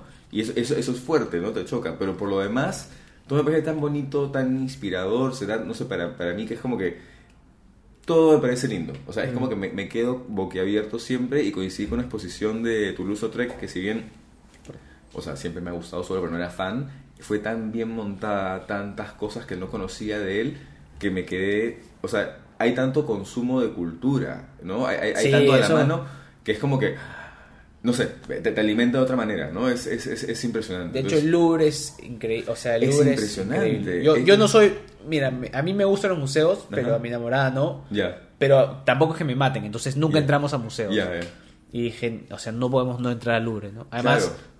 mi, pe- mi perro se llama Leo por Leonardo da Vinci. Ah. He leído la biografía de da Vinci. Digo, no podía no ver la Mona Que Lisa. era ¿no? Que era, exactamente. sí, sí. Este. Y fuimos y. pff, impresionante. Es ¿no? impresionante. Yo cuando fui, fui con la ilusión de ver. la- bueno, he ido varias veces, pero la, primer- la primera vez que fui, que, que, que era chico, que tenía tenía 10 años, fui con la ilusión de ver la Mona Lisa. La Mona Lisa, Claro. La Mona Lisa, me encantó, pero antes eh, me encontré con la Victoria de Samotracia, ¿no? Con la Victoria alada, y eso sí me quitó el aire, porque fue como que. Es más, la toqué, que era ilegal. Ese es como se llama. Y siempre la cito como un ejemplo en mis clases, porque es una escultura. No me acuerdo de qué época en Grecia antes de Cristo, si no me equivoco, hecha en mármol. Pero lo interesante de, de esa escultura es que acá tiene, eh, la, la- ropa tiene como pliegues y se nota el ombligo. Entonces es un efecto mojado en piedra. O sea, el nivel de detalle que tiene eso es una cosa que, que- a mí me emociona demasiado. Y les cuento luego cómo eso inspiró a un montón de diseñadores para a la, que, que inventó el corte al sesgo, que es un corte en diagonal de la tela que hace que la tela caiga de una manera diferente. Entonces, cómo todo finalmente se conecta, ¿no? Pero eso fue lo que más me impresionó y bueno, cada vez que, que voy trato de ver algo que no haya visto, porque es imposible verlo todo hasta ahora Claro. completo. Claro. Pero, pero qué raro que no, no, no, no- He escuchado gente que no le gusta París. Eh, lo del idioma es un tema. Yo sí hablo francés, no hablo así como inglés, o sea, no es, no es en, en inglés sí me manejo perfecto, pero en francés me comunico, me cuesta el primer día eh, y solamente una vez sí metí la pata yendo al, al, al cementerio este Père Lachaise donde está eh, Oscar Wilde, donde está toda esta gente. Había una gente que hablaba español delante mío y yo había planeado toda mi experiencia con la música de Edith Piaf acá, está, está Edith Piaf también este, enterrada ahí, y no quería hablar con nadie, no quería que nadie me hiciera small talk, nada, dije ya. Hablaron en español, dije mejor en inglés acá, para que piense cuando, cuando te cobraban, para que nadie interactúe conmigo. Y me dice, ah, no sé qué, ah, where are you from? Me dice, I'm, I'm from, from New York. Dije, Mete huevo. Ah, americano, no sé qué. Y me salió con todo un discurso porque estaban en pleno conflicto ese año. Eso fue, ese visita de versión en 2000, no me acuerdo. Entre que estaban los, los americanos boicotando productos franceses porque no sé si era Chirac o sé qué Es que presidente. tienen un tema con los gringos. sí. Entonces era como que no sé qué, dije, la peor jugada de mi vida porque me cayó un grito que no me correspondía, ¿me entiendes? Todo para Claro. hacerme el americano, para evitar hablar con la gente que estaba delante mío. Entonces sí hay una cosa así, Sí, sí hay un tema pero ahí. esa ha sido mi única experiencia de eh, eh, antipática. Es más, he tenido gente que me ha acompañado de, de la parada del, del metro ya abajo a la que tenía que ir, dejarme y regresarse. Claro, es que Claro. también tiene que ver con el contexto porque yo me bajé del tren Ajá. y para subir al metro fui a preguntarle a la señorita que tenía en el metro Ujú. y no habla inglés. Qué pesada. Y se volteó y, y- y yo, pero no sé, o sea, quiero, Claro. quiero ir acá, quiero ir acá, Claro. ¿manjas? Con señas, no sé. Hay una aplicación que se llama City Mapper, no sé si la tienes, que es fantástica en Europa y te ayuda para todas esas cosas. O sea, eh, bájatela la próxima vez que vayas porque es, es fundamental. Yo la usé en Londres, me acuerdo, este, en otro viaje que me recomendó un amigo y me ayudó porque yo el metro de Londres no sabía manejarlo nada Claro. y ahora ya lo sé manejar, felizmente. Pero me costaba un montón inicialmente. Lo que pasa es que, claro, yo, mi experiencia en Londres fue distinta porque cuando yo fui a Londres, eh, el, hermano de, familia ahí. el hermano de mi mamá era vicepresidente de la OMI, que es la Organización Marítima Internacional. Ya, ya, ya. Entonces también me recogieron del Otra aeropuerto. Ah, pero me ya. pasó, pero de- déjame contarte una experiencia nefasta a mí en París. En el año 2000, ahí fue, no, en el año 2000 fui para estos concursos que les digo de, de jóvenes creadores de la moda que representan acá Perú. Y llego y ya había hablado con alguien de la Embajada de Perú para que me recogiera. ¿no? Uno que había sido alumno suyo, no sé qué, bla, bla, ya, perfecto, de la Academia de Diplomatía. Me recoge ese señor que se iba al día siguiente de vacaciones a Suiza y me dice, sí, no sé qué, no sé cuánto, bla. él se había encargado de conseguirme el hotel, todo, dije ya, y llego al hotel.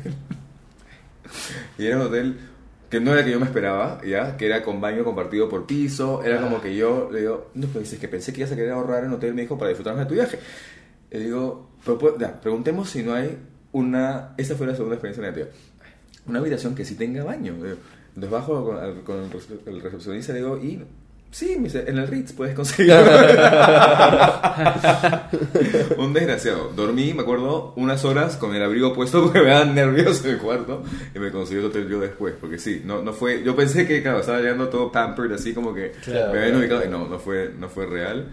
Este, y ese sí fue un viaje también complicado de regreso porque no querían reconocer eh, los privilegios que era el pasaporte uruguayo. Que en esa época podías entrar a Estados Unidos sin visa todavía. Ok. Y me dijo, no, no puedes volar, no sé qué, y no me dejaron volar. Y me tuve que quedar, creo que me daban 50 francos, tenía 20 años en el bolsillo, era como que, ¿qué hago ahora? Felizmente me rescataron los amigos de mi mamá, este, me esperaron como, me tuve que quedar 4 o 5 días más en, en París, volé, cuando llego a Estados Unidos, porque la conexión era por Estados Unidos, me esperan con mi nombre, un tipo así como uniformado, no sé qué, dije, puta madre, ¿qué hice? Me lleva de vuelta a estos cuartos, pero este sí era bonito, ya pantalla de televisión, Ah, ya, todo ya, así. ya. Sí, que no sé, con toda esta gente que había hecho algún tipo de trafa, y en eso reza, we are so sorry, que no sé, que no sé cuánto, la se habían equivocado, me sellaron el esto que me podía quedar tres meses en Estados Unidos, por gusto. ¿Qué tenías? ¿Un homónimo? No, no, no, era, era solamente porque la chica de Continental Airlines, todavía en, en París, dijo, no, no puedes ingresar a Estados Unidos si no tienes visa, porque tienes ocho horas de tránsito. Y yo no, sí puedo entrar con el pasaporte uruguayo porque no necesito visa. Y no estaban en up- updated con eso. Claro. El chico se había, bueno, era de la embajada peruana, pero se había ido de vacaciones a Suiza, no tenía quien me ayudara. eso fue, fue un poco traumático. Y sin plata, ¿no? Claro, Un desastre, un desastre. claro. Bueno, hemos hablado... Espérate, espérate, espérate, Ah, espérate. eh, Quiero preguntarte cuánto crees que hemos hablado. Eh, ¿Cuánto te cuat- alucinas que hemos hablado? tre- ¿Tres horas? Tres ¿No? horas. ¿Tres horas? ¿Sí? ¿No? ¿Cuánto? Para, a mí se me ha pasado el toque y acabo Ah, de ver. No, estoy pensando No, en me- menos, un poquito menos. Dos ¿Son horas las y media. siete? hemos. No, son tres horas. No, dos, Ah, no, hemos empezado a cuatro y algo. No. dos, dos dos horas horas y 35. media. Wow. Qué Ay, ay, bestia. ay. A mí pero se me ha ¿cómo pasado el Ay, toque, pero se me me- me- pasado también, pero por toque. todo lo que hemos conversado, pensé Claro, que- claro, también hemos hemos hablado de todo- 800 20 mil millones de temas. Además, además empezamos en Auschwitz, fuertes, ¿no? O sea, creo, creo que esa empezada ha ¿Qué sido... tal este tema? Intensa, intensa. Pero, me- Chévere. pero Oye, pero qué, qué bacán conversación a lo que... Ah, qué bueno, yo ¿no? lo he disfrutado un montón, me ha encantado, pero espero que sea interesante para, para que nos escuchen. No sé, Yo- pues, yo- me- me- me- veremos cuánto. Veremos. Preguntémosles, preguntémosle a la gente Cuando después te- y que nos comenten, tenga pero... las estadísticas te las... Claro, pero digo, pero igual hemos hablado de cosas más. O sea, justamente he escuchado lo de Estefanía, hasta ahora me falta el resto. Pero digo, hemos hablado de cosas diferentes a lo que, a lo que han Sí, hablado. sí, súper. O sea, ¿Sabes cuál es parte del tema? Que nosotros, este, o sea, no preparamos las preguntas, como te habrás dado cuenta, hemos hablado Sí. de lo que ha ido saliendo, tú mismo has Sí. propuesto temas, este, y eso permite que haya mucha variedad entre, entre capítulo y capítulo, ¿no? Porque, Claro. o sea, si bien, qué sé yo, ahí hemos invitado a dos deportistas, pero cada uno lo, lo ha mencionado de una forma totalmente distinta y además hemos complementado con muchos otros temas. Al final cada capítulo es súper diferente Claro, del bueno, otro, ¿no? Me alegro. No, me parece súper divertido, me encanta eso. Le contaba al principio, no sé si escuchaste, que estas columnas que, que con las que contribuyo a veces para, para Somos el Comercio, no del Comercio, este, me provocaba pasarlas a audio, hacer un podcast. Este, Qué pero bueno. no, no tengo nada de esto. Ahorita te contamos cómo es todo, brother. research, a ver cómo se, cómo se graba. ahorita te contamos Research, todo, Claro, sí. así que si, si Sí, te quieres hay algo, sí, algo sencillo igual, ¿no? O sea, porque yo pensaba hacerlo acá, pero no sé cómo iba a quedar. Mira, si lo vas a hacer tú solo, Sí. es mucho más fácil. Porque Ya. lo puedes conectar directo a la computadora, ¿no? El tema con estos Ajá. es que como son tres, Ah, ya. eh, era- Van a la necesario. grabadora. Claro, lo mandan Ya. a una grabadora. Ya, ya. Bueno, pasa a nosotros por si acaso, porque si soy yo solo, es solamente para hacerlo, hacer la versión en audio de lo que yo he escrito y por ahí que agregar alguna que otra cosa más. Este, Claro, sí. sí, va, es simple, de- ¿eh? O sea, Sí. un micrófono decente Ya, eh, y bueno, y la parte de edición la hace Robo, así que Claro. te, puede, te puede ayudar. ya, ya. Sí, igual creo que no necesitaría Bueno, porque no sé, creo que- Cerremos esto y, y te cuento un poquito cómo, Dale, Dale. perfecto. cómo Bueno, funciona muchísimas No, gracias. gracias. Gracias. no, no, no, no, Gracias. Muchísimas gracias.